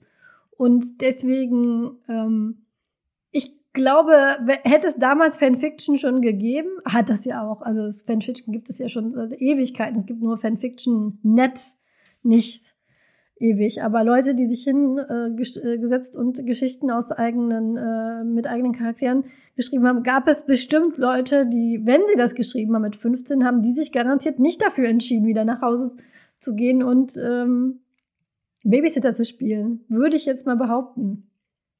Für mich ist tatsächlich, ähm, also der Punkt trifft dann bei mir irgendwie nicht. Für mich hat sie, ist es die perfekte Message und genauso nachvollziehbar. Sie entscheidet sich gegen diesen König, von dem ich jetzt ich meine, sieht cool aus, aber ist jetzt nicht so relevant für mich. Und sie ist zu Hause und von der Jim Henson-Welt hat sie alle Figuren da. Also sie hat ihre Eigenständigkeit bewiesen und sie hat die Figuren da, wann sie will, nun reflektiert. Perfekt. Hat halt nur den König nicht. Weil sie nicht wollte. Sie könnte ihn haben. Er fliegt ja als Eule draußen auch immer noch rum. Das stimmt. Ja, ja, doch. Ich äh, finde, Max rettet das ganz gut damit. Doch, so funktioniert es schon. Aber es ist halt alles ein bisschen schwierig zu dekodieren. Ist es. Also es ist auf jeden Fall ein Film, der Eindruck gemacht hat auf die Leute, die ihn als Kind gesehen haben. Ich kann diesen Eindruck nicht mehr so ähm, kopieren, weil es ist was anderes, wenn du so einen Film als Teenager gesehen hast und als wenn du ihn dann als erwachsene Person so und so viele Jahre später, dann wirken auch, merke ich ja selber, wenn ich Filme gucke, die ich als Kind ganz toll gefunden habe und dann schaue ich die jetzt, auch diese, man, man ist gnädiger mit den Effekten, die altern nicht so ähm, augenfällig, wenn man den Film dann nochmal sieht. Also wenn man ihn zum allerersten Mal sieht, das ist einfach so. Aber ähm, ich kann nachvollziehen, das hat auch äh, jemand getweetet, ich meine, das war wieder 1415. Ähm, ich kann sehen, warum der Sohn hier, da ist er, der, der, äh, der Tweet. Ich würde nicht sagen, dass ich den Film mag, aber einen gewissen Charme kann ich ihm nicht absprechen. Ich kann sehr verstehen, dass der Film so ein Kult-Following hat. Und ich glaube, das ist mein, dieses Fazit klaue ich mir einfach mal ähm, von der Userin. Das ist auch mein Fazit. Ich habe jetzt keine starken Gefühle für den Film. Ich würde sagen, ich bereue nicht, dass ich ihn geschaut habe. Ähm, ich kann aber sehen, woher dieses, diese, dieser Kult kommt den muss man halt zu einem anderen Zeitpunkt gesehen haben, als ich ihn gesehen habe. Genauso wie ich Rocky Horror Picture Show habe ich auch erst, ich glaube, vorletztes Jahr gesehen. Das ist zu spät. Den muss man in so einer Phase sehen, wo man selbst so sehr geprägt wird davon. Wie ich, glaube ich, zum Beispiel Midsommer habe ich zum genau richtigen Zeitpunkt geschaut. Ähm, aber das, diesen Film habe ich zu spät. Den hätte ich selber als Teenager schauen müssen, damit der mich irgendwie so packt. Und deswegen, äh, also ich finde es gut, dass ich ihn gesehen habe, aber ich würde ihn jetzt nicht unbedingt nochmal sehen. Ich bin aber jetzt sehr gespannt auf ähm, der, dunkle, der dunkle Kristall. Ne? Mhm. Den möchte ich, glaube ich, dann doch nochmal sehen, wie der so ist, weil es da ja auch diese neuere Netflix-Serie gibt. Also er hat mich auf jeden Fall neugierig gemacht auf den dunklen Kristall. Ja, mich hat er daran erinnert, dass ich Puppenfilme mag. Also das ist auch was, was ich, ich, Leute schimpfen ja immer über CGI und sagen, es sieht alles so scheiße aus und wir wollen Practical Effects. Ich muss ehrlich sagen, mein Punkt ist nicht mal, dass es so scheiße aussieht. Ich liebe an Practical Effects und da sind Puppenfilme natürlich einfach ganz weit vorne. Gerade, dass du siehst, wie daran gearbeitet wurde. Dass du manchmal siehst, dass was eine Miniatur ist und dass du manchmal siehst, das ist jetzt alles Set und dass du siehst, also es ist so crafty irgendwie, ich weiß gar nicht, was das deutsche Wort dafür ist. Ähm, du siehst, wie viel daran gebaut ist und halt irgendwie gemacht wurde und wie viel Handwerkskram da reingegangen ist. Und das sorgt bei mir immer für so ein ganz starkes Gefühl von, äh, von Achtung und Bewunderung. Ähm, und es erinnert so sehr daran, dass ein Film Teamarbeit ist, dass irgendwo ein ganzes Team von Menschen versucht hat, diese Welt zu bauen. Und das ist sehr stark, was Film als Medium ausmacht für mich. Und ich glaube, deswegen äh, reagiere ich sehr stark auf diese Art äh, Puppenfilm. Und was ist dein persönliches Fazit vom nochmal schauen, Max? Du hast ja den auch jetzt nicht da das erste Mal geschaut, aber auch nicht als Kind das erste Mal. Ja, vor allem habe ich jetzt durch die durch das Bereden des Ganzen eigentlich jede äh, jede Unklarheit und Verwirrtheit, die ich noch nach dem Film schauen hatte, nun aufklären können. Und das ist doch super. Jetzt ergibt alles einen Sinn für mich, ähm, bis auf ein Lied. Und das ist das von diesen komischen Viechern, die da ihre Köpfe durch die Gegend werfen. Chili Down. Also auch ähm, von unseren ZuhörerInnen äh, die Lieder von David Bowie ja auch irgendwie geschrieben, meine ich, äh, einmal zu deuten, kann auch interessant werden. Und äh, insbesondere Chili Down ich weiß nicht, was die Fire Gang ist, um die es da geht, mit der man down chillen soll. Aber irgendwas wird bestimmt da drin checken. Ja. Wir haben tatsächlich jetzt zwei Stunden geredet, nochmal über diesen Film. Und ähm, haben uns da an euren Tweets orientiert und das noch so mal ein bisschen aufleben lassen. Das nächste Mal werden wir versuchen, das ein bisschen zeitnah zu machen. Das ist unser erster Filmcast. Bitte äh, Seht es uns nach. Ja, wir üben noch. Wir üben noch. Wir üben noch. Aber der Tweet, der Tweet äh, des Quartals, wir wollten das quartalsmäßig staffeln, dass wir das hier so machen, der geht auf jeden Fall. So, ich glaube, so, es war sowohl der mit den meisten Likes als auch der, der uns am besten gefallen hat. Und das war in der Tat der Fun Fact. Magic Dance Szene wurde in Bowies Wohnzimmer gedreht. Tweet von One415. Eines Tages werden wir, äh, werden wir anfangen, Sachen zu verlosen, die wir auf der Straße gefunden haben oder so. Richtig, richtig schlimm. Das wird schlimmer als der goldene Scheißhaufen von Schläferz damals. Gebt uns noch ein bisschen Zeit. Und herzlichen Glückwunsch, Run415. Du hast Yay. gewonnen. Auch ein Gründungsmitglied übrigens. Max. Ja, ich kann es schon mal ankündigen. Das hat mir eigentlich sowieso schon mal überlegt. Ähm, ich habe ja dieses eine Buch gefunden über das Traumschiff. Mhm. Ähm, die wahre Geschichte hinterm Traumschiff. Wir haben heute erfahren, also an dem Tag, wo wir die Aufnahme machen, dass ein Castmember des Traumschiffs gestorben ist. Heide Keller. Und ich war geradezu geschockt, weil ich sie nicht für so alt gehalten hätte. Heide Keller ist bereits 81 und ist äh, verstorben. Und wir haben uns äh, in der Twim-Community haben wir in der Pandemie angefangen, Traumschiff zu schauen als Realitätsflucht.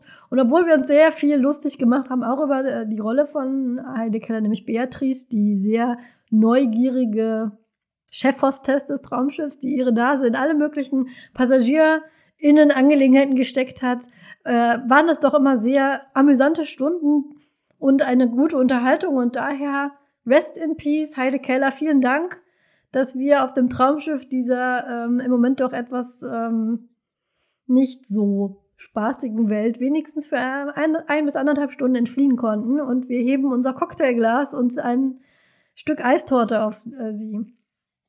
Und von daher, ja, wir, wir fangen an, Sachen zu verlosen. Was wir auch noch irgendwann machen möchten, ist, wenn diese Pandemie denn irgendwann mal ihr Ende finden äh, sollte und wir uns mal wieder in Innenräumen treffen können, ohne dass wir Angst haben, irgendwen anzustecken, ist, möchte ich irgendwann mal mit den Leuten von Twim, One One Five ist übrigens ähm, ein Gründungsmitglied, irgendwann einen Kinosaal mieten und da zusammen einen Film gucken und äh, live dazu twittern.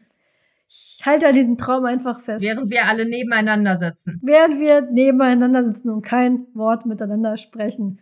Das wird wunderbar. Das machen wir. Ja, dann bleibt uns aber jetzt nur noch zu sagen, was wir gerne im Truppenhaus hätten. Wir brauchen ein Souvenir, auch von dieser Folge. Wir können ja wieder, jeder macht einen Vorschlag und dann schauen wir. Mhm. Max, fang doch an. Diese Kugeln, die David Bowie immer hat, diese Drehdinger, die ja auch so hip wurden vor zwei Jahren, die haben auch irgendeinen Namen dann. Ja, aber du weißt nicht welchen. Das ist richtig. Diese magischen Drehkugeln. Ich hatte so ein bisschen gehofft, ihr wisst, wie die heißen. Nee, ich bin nicht so im David Bowie Fanlore drin, dass ich weiß, wie diese schicken Drehkugeln heißen. Es ist ein Spielzeug, das jetzt vor kurzem in wurde. Also ist nicht, es hatte gar nicht so viel mit David Bowie zu tun. Er hat ihn nicht mal selber bewegt. Es waren die Hände von jemand anderem, der hinter ihm stand und das gemacht hat. Das hat mir ein bisschen was kaputt gemacht, diese Trivia zu lesen. ähm, ich habe einen anderen Vorschlag. Ja. Ich habe vergessen, es gab einen hervorragenden Tweet, der David Bowies Hosen irgendwie benannt hat. Und du hast es auch vorhin vorgelesen. Leggings der Unzucht. Ja, genau. Ja, ich möchte, dass wir die Leggings der Unzucht haben im Tropenhaus. Ich verlange Leggings der Unzucht. wollte halt explizit eine Alternative präsentieren, aber es war klar, dass es darauf hinausläuft. Ähm, Solange ich die nicht anziehen muss. Ich hätte jetzt, ähm, ich hätte jetzt diesen kleinen Wurm, ich hätte den, die Tür, die, eine kleine Tür zur Wurmwohnung vorgeschlagen, dass man, äh, dass man in die Wurmwohnung reingucken kann. Und du meinst, der, der Wurm und seine Frau ziehen bei uns ein, Ja, quasi? Genau. Im, in Wohn ja, okay. Max, die Leggings der Unzucht sind nochmal an uns vorbeigegangen. Oh, das mit dem Wurm ist schön. ja, wir haben dann eine kleine Tür zur Wurmwohnung und äh, können, können dann zum Wurm zum Tee. Und der kann uns auch besuchen.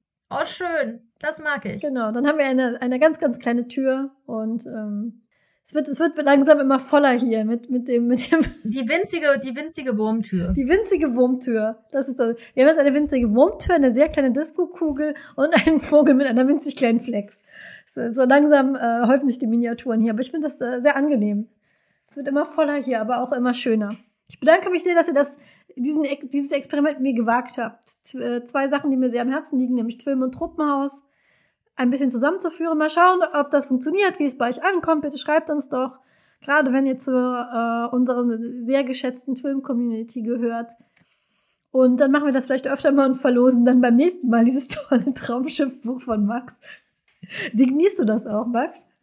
Das, das kann ich gerne machen. Und vor allem freut es mich, dass Max mal am Mikro saß. Danke, Max. Danke, Es Max. freut mich, hier gewesen zu sein. Werde ich wieder zurück in meine Höhle kriechen und ganz, ganz schnell cutten. Wie bei Genau. Overcooked. Cut, cut, cut. Zack, zack, zack. Genau.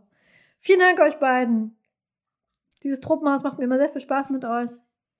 Und ich freue mich jedes Mal, wenn das klappt und äh, bin gespannt aufs nächste Mal. Bis zum nächsten Mal. Tschüss. Tschüss.